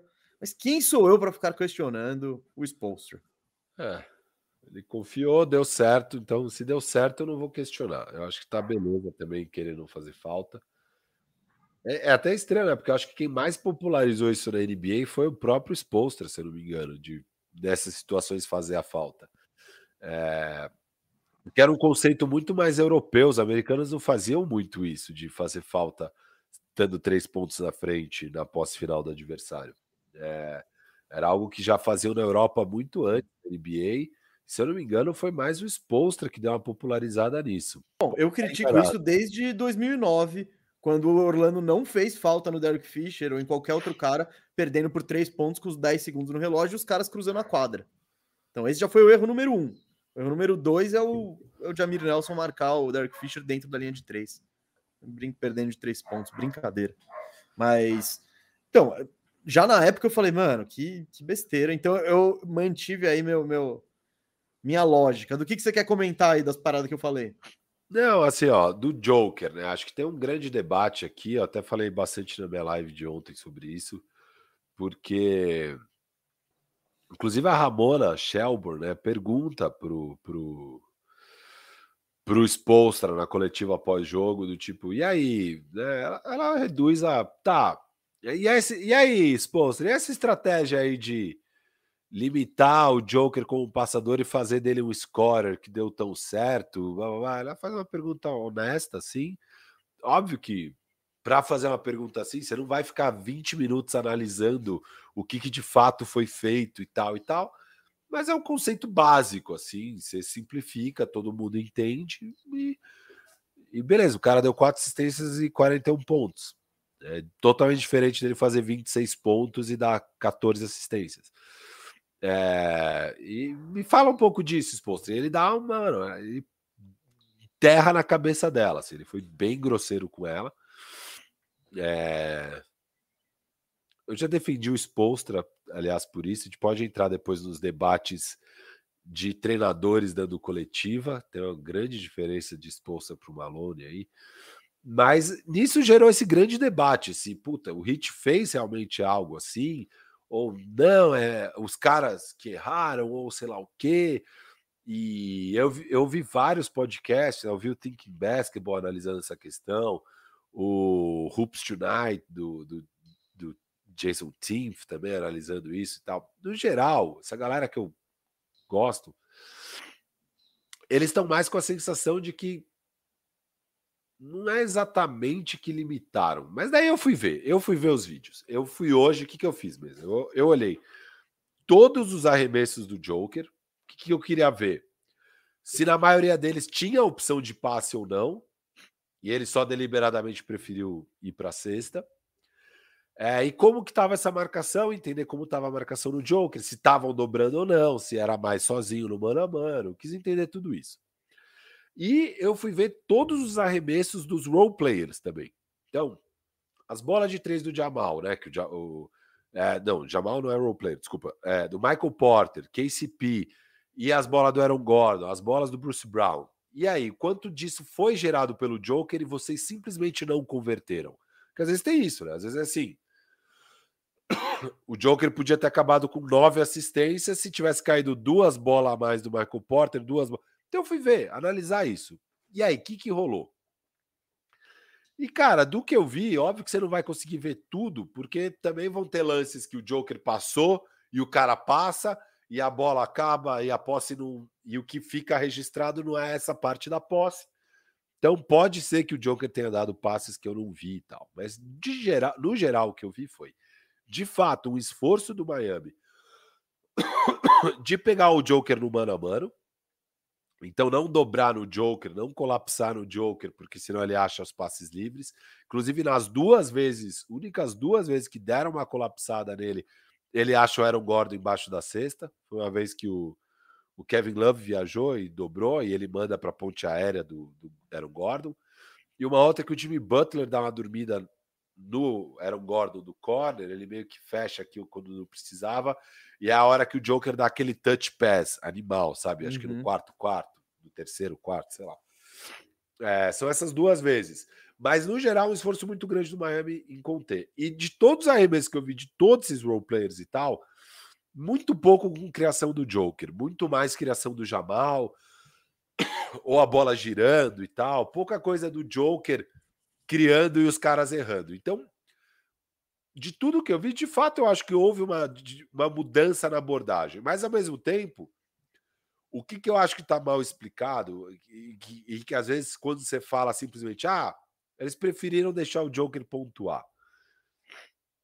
Que é um conceito um pouco falso, porque não é aquilo que a gente estava falando de deixar o Joker marcar ele igual os sabores, igual marcaram os sabores, do tipo, vai, vamos dar um choque nesse cara, deixa ele livrão, vamos ver o que ele faz, vamos ver se a gente dá um tilt na cabeça dele. Não, não teve nenhuma posse assim. Teve uma ou outra, só que lá na linha de três, assim, não era na, na linha do lance livre. No geral, o que eu senti do Miami, a diferença maior da marcação no Joker do jogo 1 para o jogo 2 foi um esforço muito grande em dificultar a vida do Joker no começo da jogada. Então, Joker, você não vai pegar a bola lá no poste alto, no poste baixo. É... Vai pegar a bola quando fala frente, em português, mais longe da cesta. Quando falo em português, eu me confundo inteiro. No, enfim, no low post. Você não vai pegar no low post, tá? Você vai pegar cara, pra lá da linha do lance livre, quase na linha de três, e com o corpo em você, assim, dando trombada para ser chato mesmo, para ser uma posse difícil. E, e o Joker, mesmo assim, pontuou 41 pontos, tá? Então, a maioria das cestas do Joker, extrema dificuldade, bolas muito difíceis. Só que ele é muito bom, né? Ele tem um repertório gigantesco e ele conseguiu. Mas o, o mérito do Miami é conseguir dar essa dificuldade para o Joker sem deixar os caras abertos. De fato, teve um baita esforço da defesa do Miami em cortar a atuação dos role players. Isso existiu sem dúvida nenhuma e eu acho que teve um ótimo resultado. Não, filho, eu concordo com isso. Não é deixar o Jokic marcar, não, não é a marcação Raoni, não é deixar ele livre. Só que a gente já tá falando isso. Você com o Yogi, você deixar ele. É isso, você deixar ele sozinho, ele vai fazer 40 pontos, assim. Sozinho, digo, marca, é, com. Você deixar o marcador dele sozinho, ele vai. E você tem outra estratégia que é oh, dobrar, triplicar, quadruplicar. Tira a bola da mão do Yoki e te dane-se, deixa os outros. Eu acho que isso fica claro, Firu, também com um negócio muito simples, que são a, a, quantidade de arremessos do Jokic na partida. Jogo passado ele arremessou 12 bolas. No, no, no jogo 1 ele arremessou 12 bolas. No jogo 2 foram 28. Então é. É claro. E, e, o quanto disso também é, eu acho que é a estratégia do Miami. E é também os caras. Enfim, você força a tirar um pouco os caras do jogo. É, entre ele e, e aquela coisa. Se o, o seu amigo Michael Porter Jr. não tem uma atuação pavorosa, talvez essa vitória tinha rolado mesmo assim. Então é. é então, é, eu não sei o quanto é de. Você tira os caras do jogo e dificulta a vida para eles, e aí, quando você precisa, eles não estão quentes, né? Essa é meio que a estratégia. A gente fala disso no Sixers, com o Embiid e tal. É, e ainda assim ficou, ficou com essa marcação muito boa, com essa dificuldade pro Jokic, ele fez 41 pontos. E o Miami, é aquela coisa, 41 e 4 do Jokic, é, meio que fechando o resto, cancelando os outros jogadores, beleza. Vamos, vamos viver com isso. Vamos viver com isso. E deu certo. Aquela coisa também poder, poderia não ter dado com. Era cair duas bolinhas de três a mais na partida, que já era, sabe? Mas muito mérito para o Miami de ter conseguido limitar é, o Nuggets, essa, essa máquina ofensiva que é o Nuggets. É, e até, de certa forma, até nas duas partidas, né? O, você bem falou no começo. O Miami conseguiu limitar. É que no primeiro jogo, as bolas não estavam caindo e o Jimmy teve uma atuação apagada. Aí, sem chance mesmo, você não, você não vai conseguir. Você novamente limitou esse ataque monstruoso do Nuggets, né? E tentando, evitando que eles corressem, sabe? Deixando o jogo mais na lama, mais devagar, que isso favorece o Miami, né? Uh, com, a, com, os, com os coadjuvantes aparecendo, Aí o Miami tem chance e foi o que rolou. Foi o que rolou quando, quando o Struz meteu bola, o Duncan Robinson meteu bola, o Kyle Lowry meteu bola importante.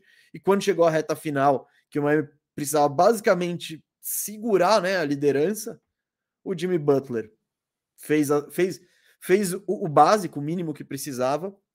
E agora que eu falei tudo, vamos exaltar o melhor jogador do Miami nessa série até agora, o Sr. Bema Debaio, que a gente está falando em marcar Jokic, em dar trabalho para ele, em cortar o Bema Adebayo é o principal responsável de tudo isso. E além do mais, ele está tendo um impacto muito grande no ataque. Muito grande no ataque. Com aquela coisa de, de armar o time, de tirar o Jokic lá de baixo. Ele vai errar os arremessinhos? Vai. Ele vai errar um jumper que você achou que ele ia acertar? Vai. Mas a contribuição dele tem sido imensa. E aqueles dois lances livres que ele acertou, tenho certeza que você, Rafael Cardone e o Firu, achou que ele não ia acertar. Não, tô fechado com o homem. É, sei. Assim. Sei, mas é, destacar a, a, contribuição dele nos dois lados da quadra aí tem sido fundamental para o Miami nessa série. E é isso, Firu. A gente não viu o Jimmy Butler ainda ser o Jimmy Butler sinistro por um jogo inteiro. Não sabe o quanto ele está sendo incomodado pelo tornozelo, né? Mas eu acho que isso talvez seja um ponto pro, de otimismo para o Miami. Um a um, e o Jimmy ainda não apareceu no nível que se espera dele, né? De um, de um top 5 da NBA e tal, algo que ele se firmou. Então, eu acho que esse ponto aí para o torcedor do Miami é, é para ficar animado. É, eu, eu gostei bastante do jogo do Jimmy no geral, nesse jogo 2. Ele de fato. Cadê você? Pode ir que eu tô ouvindo, tô ouvindo. Tá. Ele de fato não tem conseguido ser é... aquela máquina ofensiva que ele foi na primeira série, principalmente, né? Contra o Milwaukee. Eu acho que desde a série contra o Knicks, quando ele se machuca feio no lance com o Josh Hart, ele nunca mais teve aquelas atuações monumentais. Mas ele é, ele é um gênio, né? Ele é muito inteligente. Então ele sabe exatamente o que, que o jogo precisa, o que, que o jogo está pedindo. Tá marcando muito bem, tá limitando muito bem o Jamal Murray. Então a gente depois pode entrar nos ajustes dessa partida, além da parte do Joker que a gente já falou. Mas eu acho que você pega o conjunto da obra da partida do Jimmy Butler e foi uma partida muito boa, né? O cara deu nove assistências, só um turnover. É...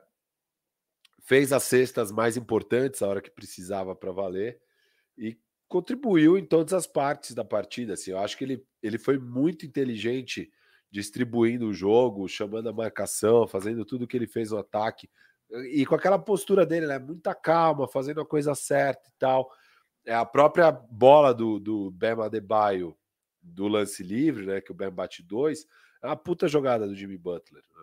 Então, Sim, é o two-man game deles. Isso. E o Ben Adebayo é muito inteligente, faz o fake e tal. Não, o Ben foi muito bem em várias jogadas ali, né? O Ben nessa função um pouco mais armando também, rodando muito pick and roll. É, isso é uma coisa que mudou um pouco no ataque do, do Miami, que eu senti. Muitas horas eu acho que o Miami meio que às vezes começa rodando com pick and roll de Bam e Jimmy e tal. Se a posse não dá em nada, eles dão reset. E aí é um pick and roll de algum chutador com o Bam Adebayo. E nesse pick and roll, que aí tem um handoff, tem a screen do Bam e tal, aí eles obrigam a puxar o Joker para fora do garrafão, né? Porque é, se é o Jimmy o, no pick and roll, o Joker mete o drop e fica lá protegendo o garrafão. Quando é um chutador, aí ele é obrigado a subir um pouco mais, né? E nisso abre, abre bastante a área ali para o Miami atacar o garrafão e tal. Então, é, o Ben, muito importante aí em toda a armação, e mesmo quando ele está com a bola na mão, tomando ótimas decisões, Apesar de que, né, ele teve dois passes bizonhos não, no quarto mesmo, quarto. Mesmo quase quebrando a tabela com o passe. É isso. Não, e a esse aí dele... deu tudo certo. E esse sabe o que eu acho? É, esse é o rebote. Só que teve um outro também, né? Que é uma jogada linda do Miami. Ele, ele... toca no meio dos dois. É. Não, né, então, né, mas e... sabe o que eu acho foda?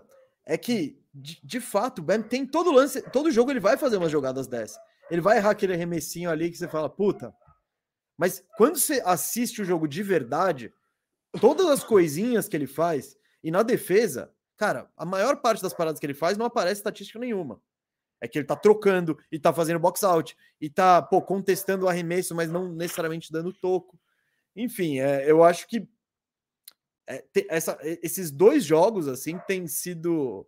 Bom, não vou dizer que eu estou surpreso, porque eu sou fã desse jogador, mas eu acho que tem muita gente, cara, tá cada vez mais difícil de torcer o nariz apesar dele quase arrancar a tabela num, num passe, de, de dar um. Cara, foi surreal aquele passe, né? Tipo, não dá pra foi, entender. Uma... Oh, mas é que foi, foi muito forte. Exato, foi, foi. uma bicuda. tipo, o que que é isso, Quem mano? ia pegar aquilo? É, o que que tá acontecendo, velho? O que que é isso, mano?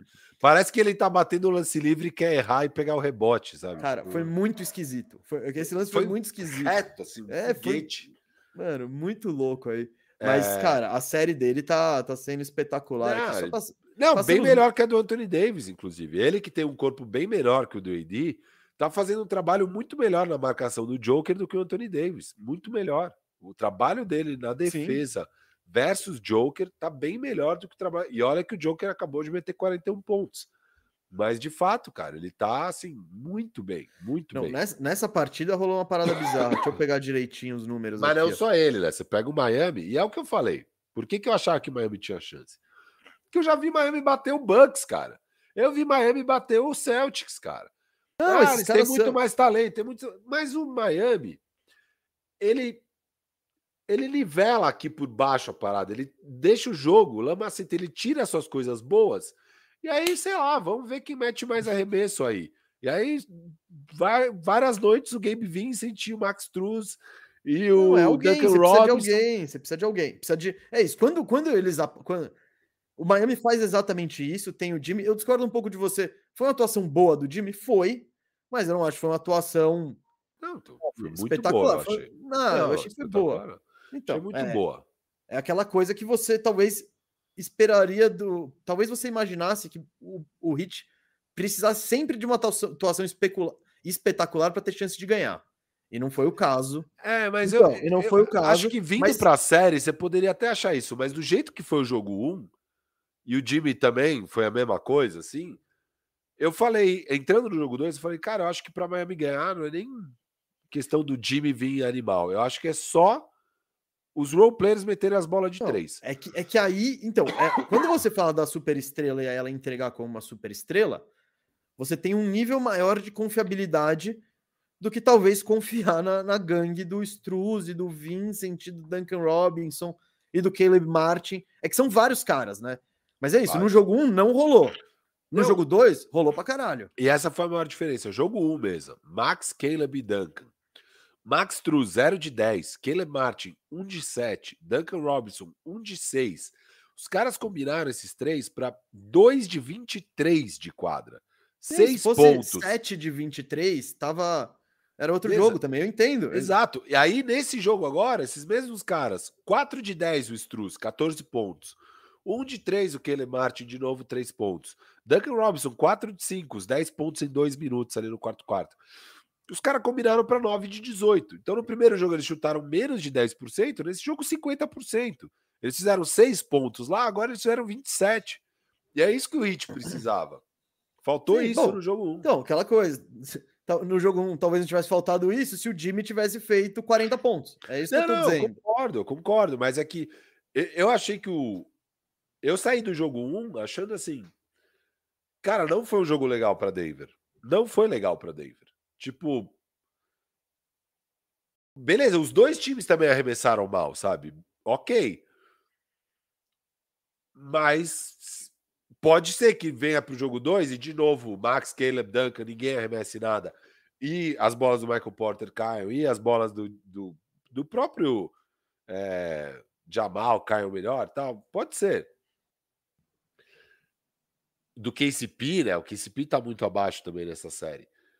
Pode ser, mas de fato, se o jogo se repetir, só que mudar os roleplayers de Miami, foi o que aconteceu no jogo 2, cara. E aí uma vitória, óbvio, apertadíssima. Podia ter sido diferente e tal, mas eu achei que Miami foi melhor no jogo. achei que eles mereceram ganhar mesmo a partida. É, é muito Teve um né? lance né? polêmico, né? Que foi ah, aquele toco do Bema Debaio, que né, cara, tava, tava na é descendente. Essas coisas que são loucas de ver na, na NBA House, porque é muito diferente, né? Você tá, tá meio no ar a transmissão da ESPN, mas daí no que para já mete uma música e tipo, sei lá, você sei lá, eu vi aquele lance, eu jurava que iam parar, que ia ter sido um goaltending, né? Mas daí, cara, do nada o lance seguiu, e aí eu não vi replay, eu não vi nada. Não, não, foi, foi, foi. Eu achei goaltending total, assim, a bola obviamente na descendente. Não, e a maluquice é, se você não apita nada, você não pode revisar. Então é. não tem. É, por isso que esse lance foi tão importante aí no jogo. É, Firo, a última coisa que eu queria falar do Bema Debaio é que você entrou na sua empolgação e não quis te cortar. Foi o fator uh, da importância dele mesmo. Do, ele jogou 40 minutos, Firu, mais 17. O Cold Zeller jogou os 8 minutos, menos 14.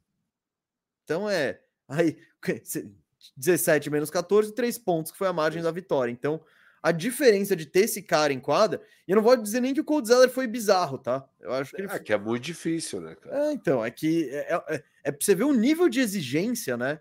e o nível de, de, de entrega e resultado que esse cara tem. É, o Cody Zeller acho que jogou. Ele, ele, jogou com o Joker, porque eu lembro do Joker massacrando ele.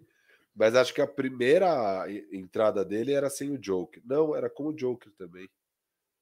Ah, o Cody Zeller jogou só com o Joker, hein, em quadra. então, olha, olha a diferença do é. bagulho. Todos os minutos do Cody Zeller, o Joker estava em quadra. Todos os minutos do Cody Zeller, o Joker estava em quadra.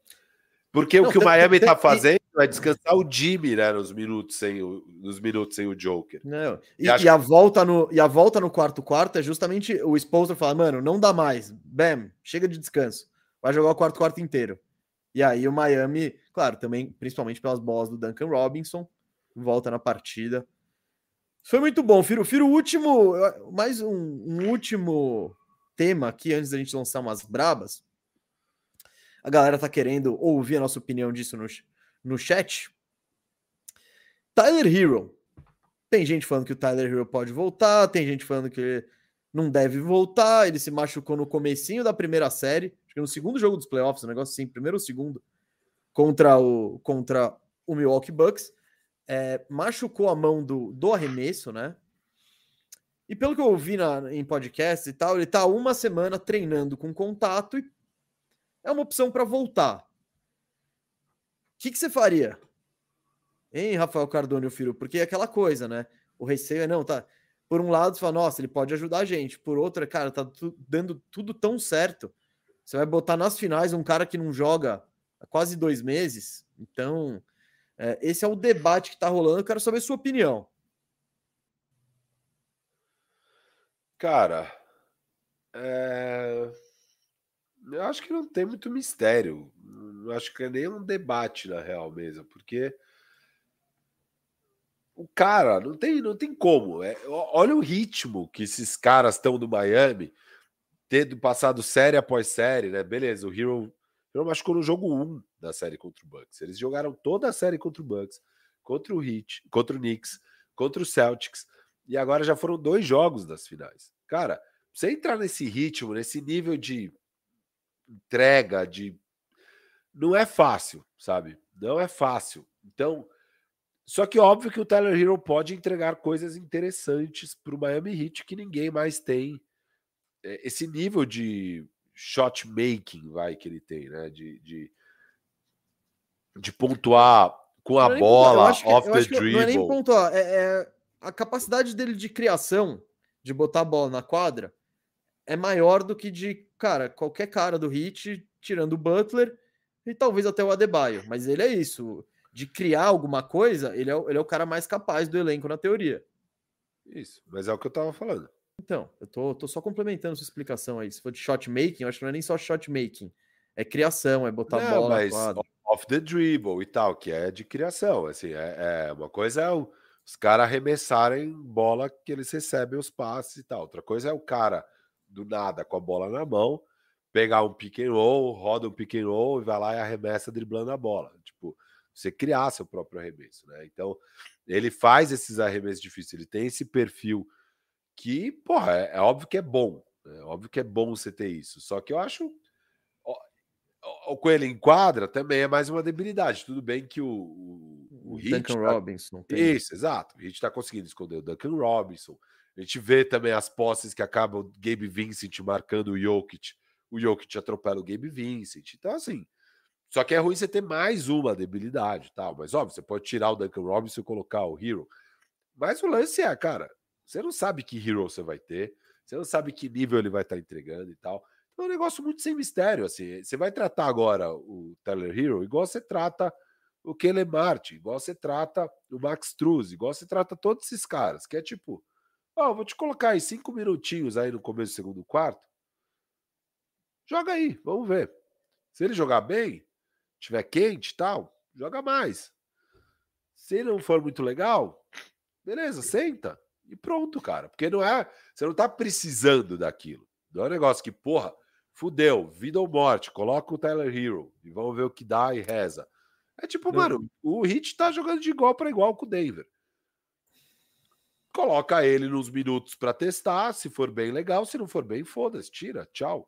É... Bom, com seu argumento, eu já tava achando que você ia chegar no. Então, evidentemente, não tem que botar ele para jogar, porque tá tudo certinho. Não, bota. Não, então, bota, eu, eu concordo, calma, eu concordo, eu concordo 200% com você.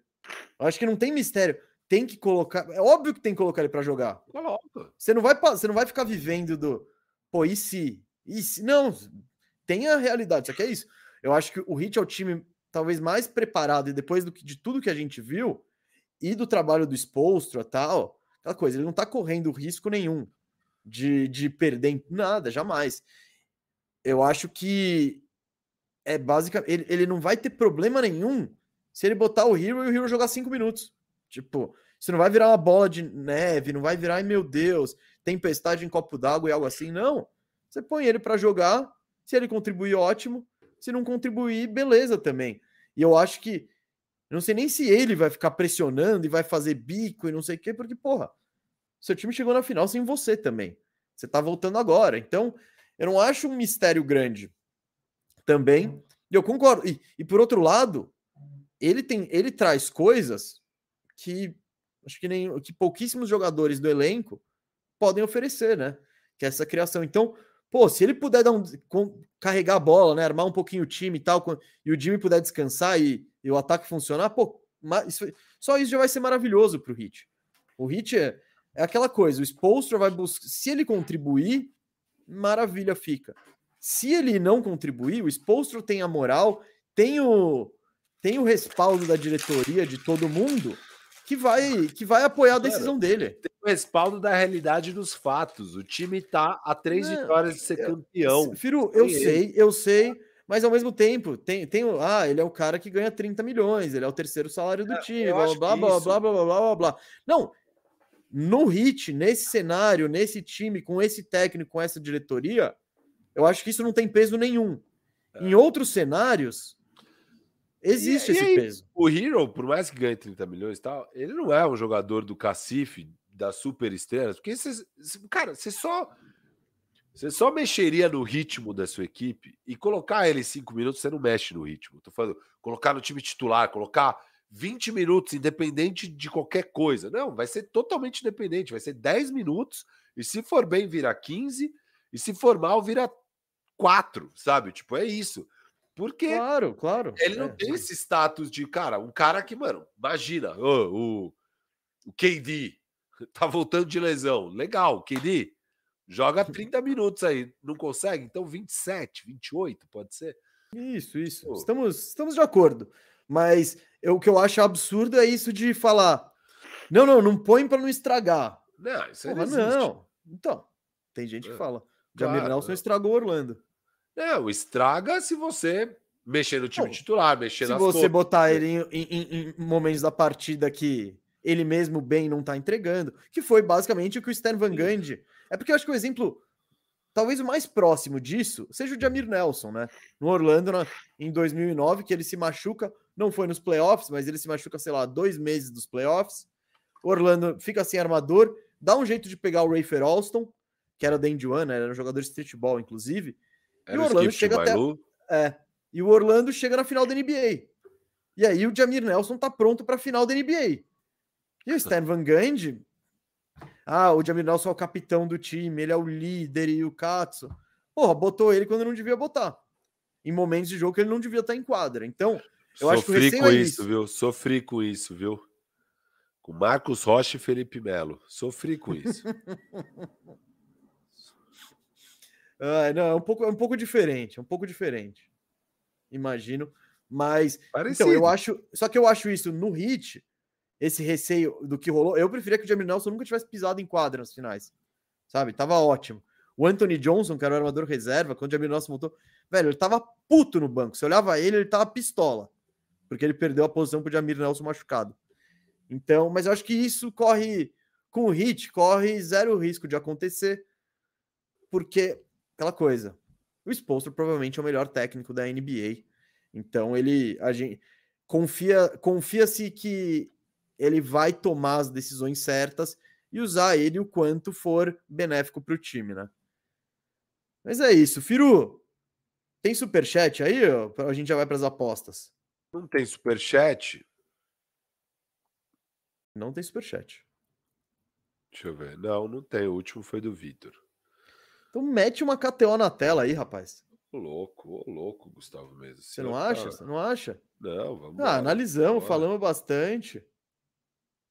Você quer mais algum adendo? A gente vai continuar falando agora, já prevendo o jogo do, o jogo 3. Que vai acontecer ao mesmo tempo de outra grande final, Corinthians Independiente Del Vale, valendo a, a permanência do Corinthians na Libertadores. É o jogo 5? O jogo 5 da Libertadores. Isso, é o jogo 5. Isso, isso, isso. Ora essa. Se ganhar, tamo vivão. Se perder, já vamos focar para a Sul-Americana. Já vou Ah, dar é? aquele Google. Ah, é. Não tem. Não tem chance, precisa vai- ganhar. Vai pra Sul-Americana quando cai Se fora? ficar em terceiro lugar, sim. Ah, os terceiros lugares vão. É que eu, eu não. Faz tempo que eu não passo por isso, então eu não sei. Mas beleza. Boa sorte ao Corinthians aí. Eita. Cadê? KTO aqui, ó. KTO. Tá na tela. Tá na tela KTO. KTO, galera. Então, ó, você vem aqui em NBA, ó. Tá nos destaques NBA. Eu não tô no meu backstage aqui, não, hein, com KTO, mas eu posso acompanhar na tela. Ah, eu posso pôr pra você no backstage, lá. Quando você põe no backstage, eu já falo. Ó, disse antes, Denver Nuggets é o favorito, hein? 1,74 a vitória do Denver mesmo fora de casa. Miami Heat pagando 2,10. Você gosta de alguma dessas odds? Não, muito baixas. Eu, para ser sincero, eu gosto das duas. É, então, mas é muito baixo, assim. Eu, já aprendi que tem odds muito melhores mesmo. Sabe o que eu prefiro? Eu prefiro que a gente entre e fala, tá, se o Denver ganhar, como é que o Denver vai ganhar? Se o Miami ganhar, como é que o Miami vai ganhar? Sabe? Eu acho que é, Uhum. Eu acho que é mais interessante e é assim que eu tô perdendo por um rebote apostas monstruosas. Mas ó, Ah, vamos é. criar uma aposta Nada como perder bem perdido, né? Vamos criar uma apostinha, porque assim, eu acho que tá aberto mesmo. As odds estão mostrando que é um jogo aberto, né? Eu tô sur... Não sei se estou surpreso com o Denver favorito. Ah, acho eu não tô que- surpreso, não. Eu acho que o Denver é, É. favorito. E aquela coisa também, nada, nada de outro mundo que o Miami foi azarão os playoffs inteiros, né? Então, agora estão enfrentando o Denver, que, pô, atropelou o Oeste. Então vamos lá, Gustavo Mesa. Miami aqui, favorito. Miami favorito não, Miami underdog. Ó, se eu acho que o Miami vai ganhar, tá? Eu acho que Vamos vai lá. ser um jogo de menos de 216. Não sei, hein? Eu, eu iria nas pontuações individuais. Tá, Denver menos de 109. Ou seja, Denver não bate o 110. Eu acho que esse é o caminho. Bom, tá, pode pôr aí. Acho que esse é o caminho para o Miami vencer. Denver não bater 110 ali. É, Miami total, essas coisas tá. Vamos para a pontuação dos caras. Pontuação do jogador.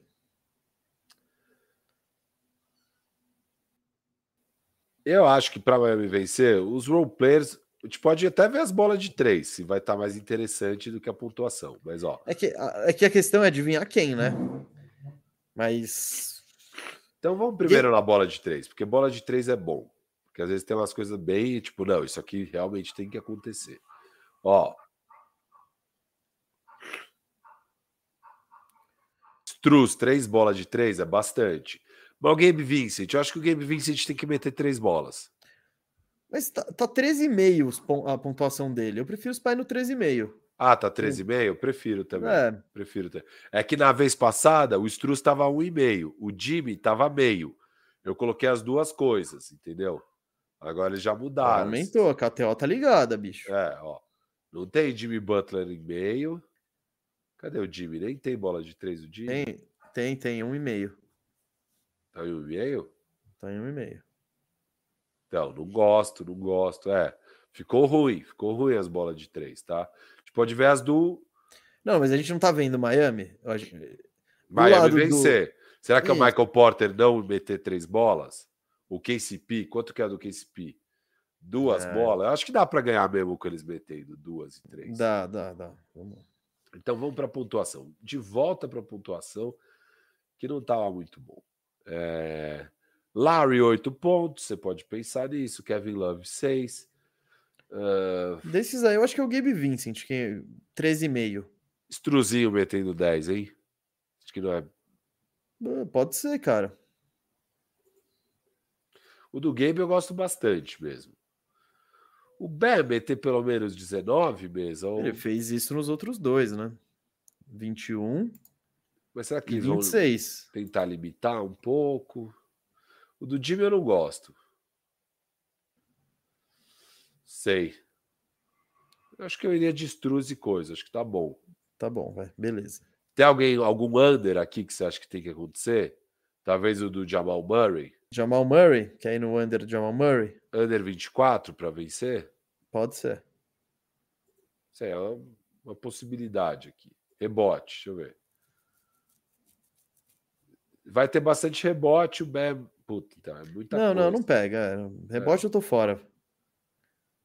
Aqui é muita coisa. Talvez o Lowry pegar três. Não. Dois rebotes do Gabe Vincent? Ah, mas então, apostar isso em rebote é... do Gabe Vincent. É, é, isso aí é. É loteria. Joe 11. Vê as assistências do Jimmy lá. Sete. Eu gosto. Eu gosto também. Beleza, vou em sete assistências do Jimmy. Eu acho que já tem uma aposta boa aqui mesmo. Já tem uma aposta boa. ele, deu, ganha... ele deu sete assistências no primeiro jogo e nove, nove. No, e no segundo. Então.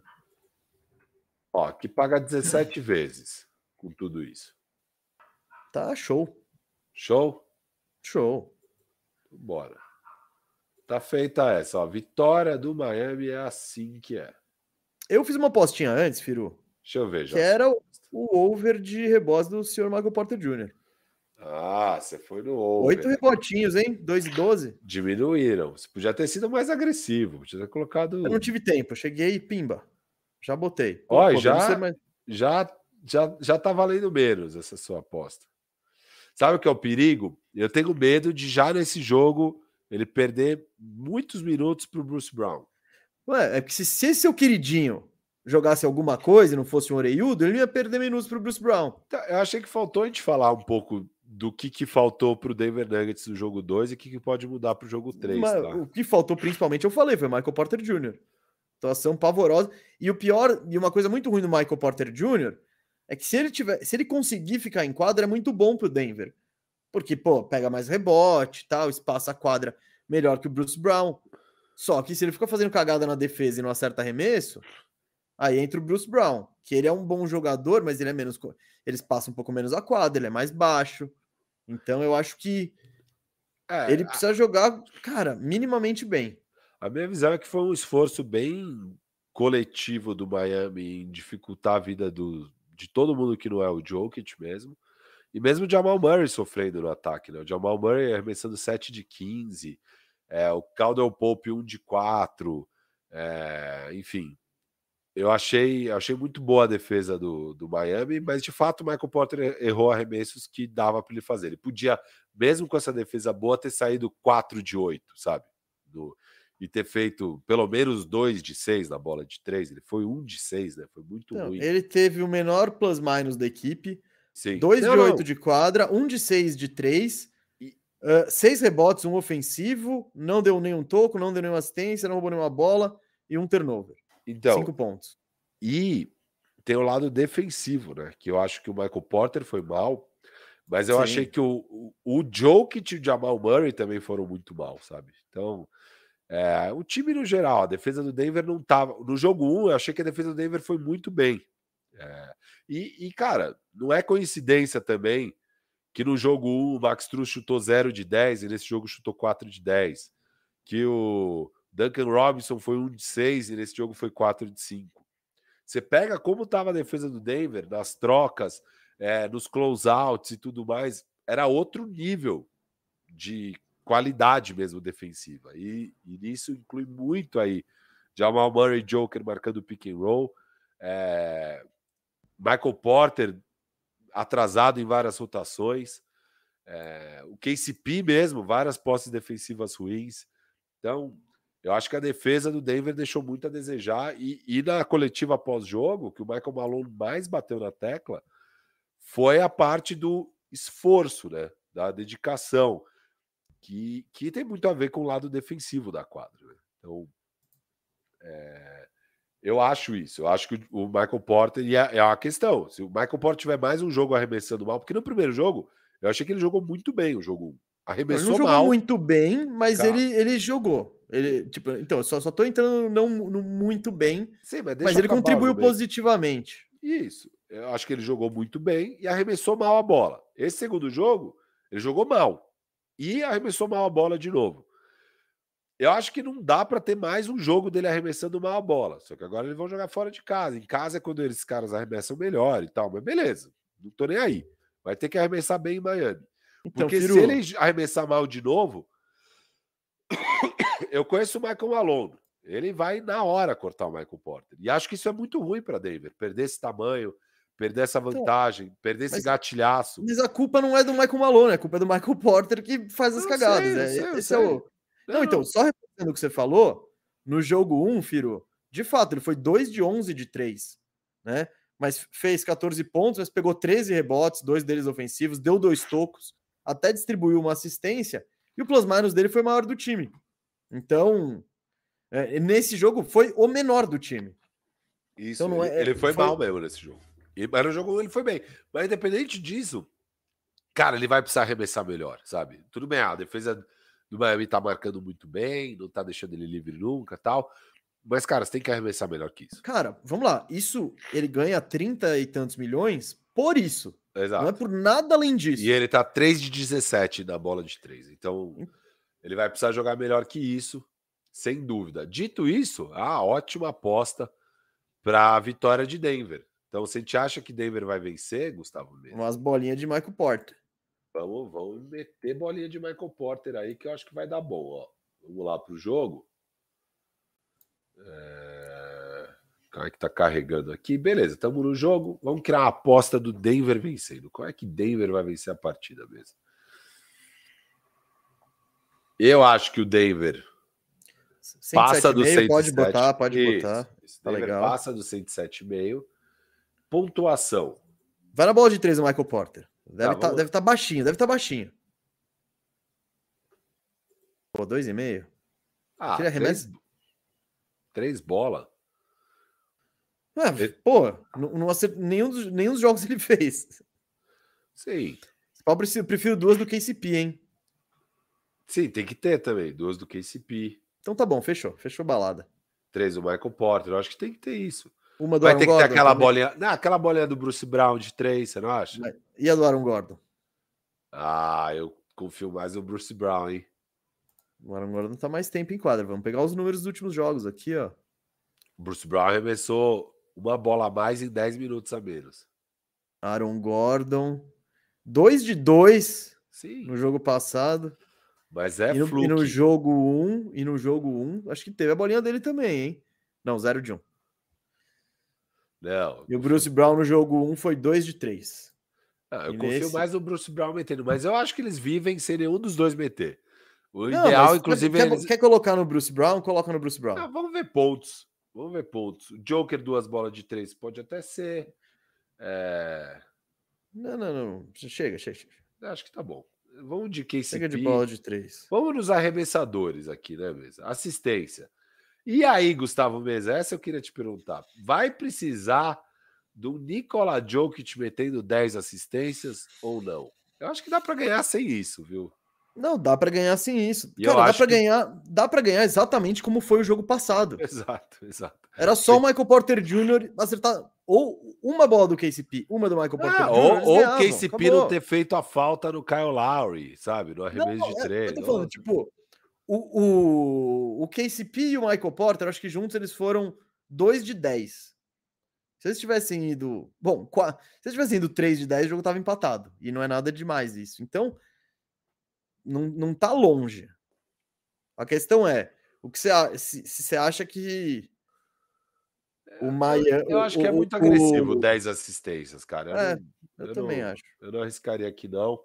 O rebote eu acho mais garantido. Eu não sei quanto que vai estar tá aqui Calma, ali. Né? 11,5.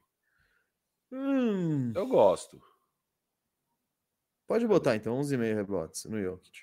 Ah, eu gosto de 11,5 para uma vitória. Vamos nos pontos. Oi? Vamos lá nos pontos. Vamos nos pontos. KCP mais de 10, pode Não, ser umas. Não sei. 15 para o Michael Porter? A gente já foi nele, né? A gente pode tirar a bola de 3, porque são 3, dá 9 pontos. Fazer. Hum, é que ele pontua mais na bola de. É, não, às vezes ele Ah, pontua lá ele dentro entra também, lá né? dentro, é. Eu gosto dele com 15. Você prefere ele com 15 aí? Prefiro. Vamos deixar tá o bom. KCP na bola de 3. E vamos tirar aqui a. Eu, então, eu, eu fui. Eu, eu apostei sozinho no Michael Porter no rebote, ele que tava 7,5, eu gostei. Tá, vamos ver pontos e a gente já vai lá. Jamal Murray, você acha que ele precisa fazer 25? Não, não necessariamente. Não necessariamente. Então, só Michael Porter aqui. Você quer ver os rebotes do Michael Porter? Oito. Mas você não acha que eles podem ganhar com o Michael Porter jogando menos? Tipo, um joguinho Eles do podem ganhar, mas é que se o Michael Porter Jr. ficar 32 minutos em quadro, eu acho que ele pega esses rebotes. Também acho. Também acho. Talvez até com menos tempo. Teve um jogo lá que ele pegou um monte de rebote no primeiro quarto. Ele já tava É. com seis. É. Bom, eu deixei uma sol- solta nele. Se quiser não fazer essa, tudo bem. É, eu acho que eu prefiro assistência. Toco. Não dá para apostar em toco dessa galera. Né? Aaron Gordon. Toco do Aaron Gordon? Ah, não sei, deixa eu ver aqui. Esses caras não são muito de dar toco. Eles Deu são- um, um, um toco no jogo 2. E Aaron Gordon deu um toco no jogo 1. Um. Bem consistente. É, eu acho que não precisa disso para vencer, cara. Eu iria assim, ó. Eu iria assim. ó. Oito vezes? Você tá muito bunda mole. Ah, mas tá boa, pô. Tá boa. Boa aposta. Boa aposta aqui, ó. Pô, oito Bom, vezes. manda ver, manda ver. Oito vezes é bastante vezes mesmo. Ah, sim, mas você tá. Em geral, você é mais ousado. Não, sim, dá para fazer uma aposta de vezes 30, mas aí nem sempre você ganha.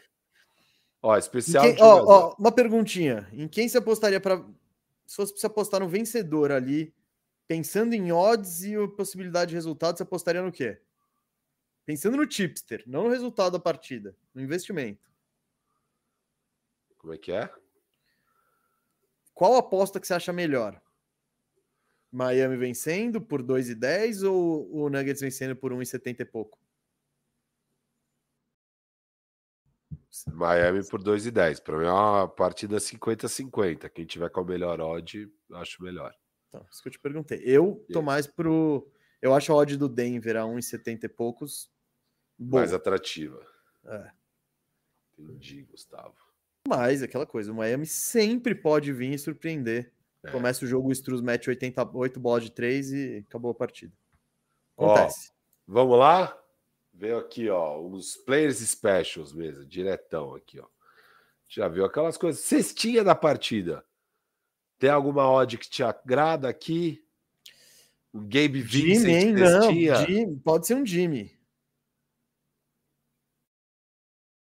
Tá, eu vou pegar um Gabe Vincent, mas coloco bem pouquinho, tá? Te prometo. Eu gostei desse Gabe Vincent.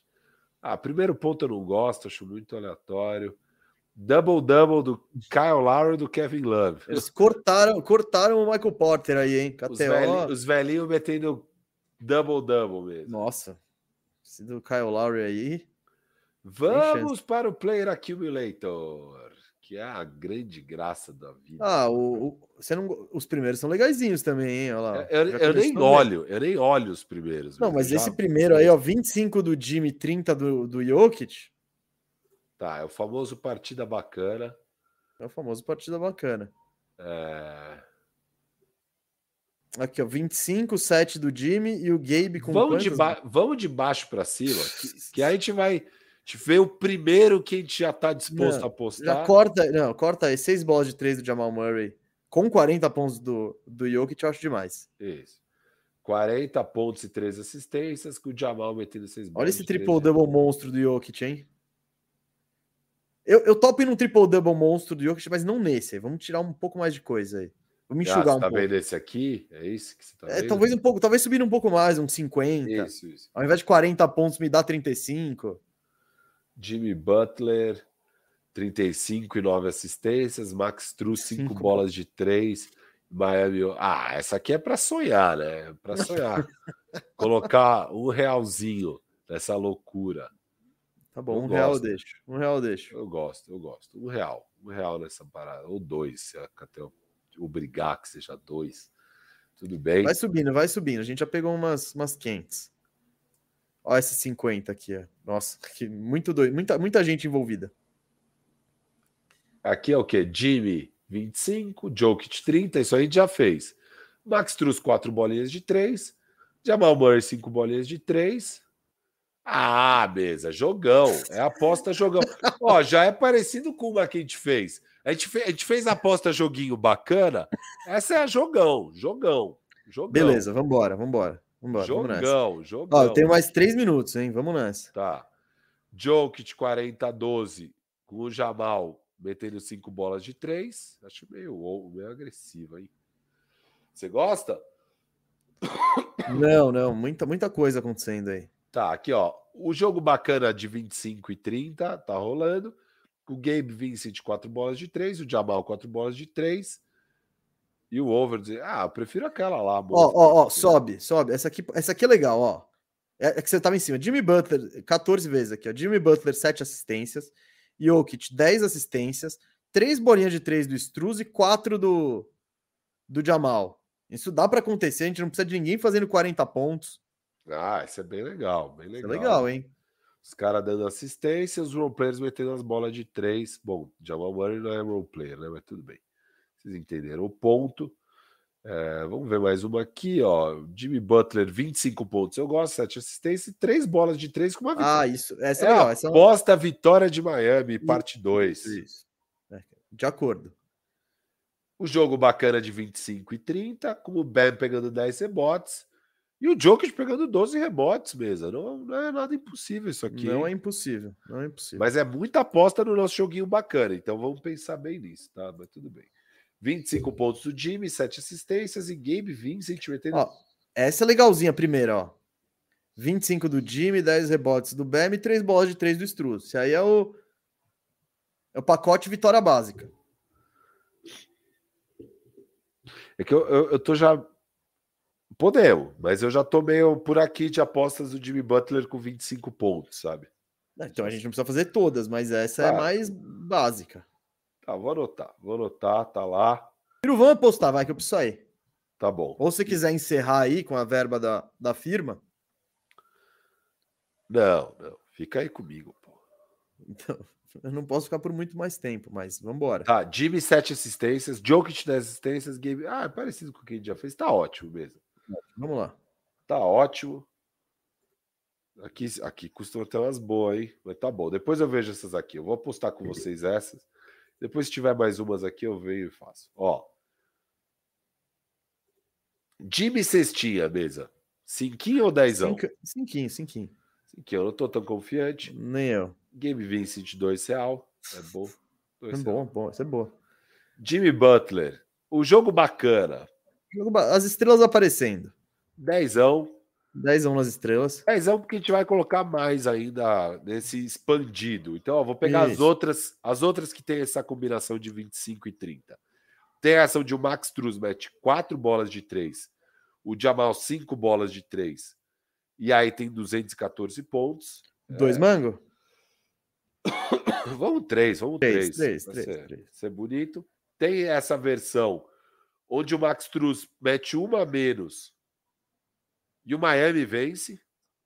Aqui é o pacote vitória Miami. É um jogo, jogo bacana com vitória do Miami e o Max Truz aparecendo para o jogo. Tem a versão, tem mais duas versões aqui. Aqui é o be, e, a, e os caras pegando rebote. Então, tem essa versão. Acho que dá para pôr cinquinho. O que, que você acha? Manda ver. E tem a versão Jimmy metendo 25, Bema Debaio 10 rebotes, Struz 3 bolas de 3.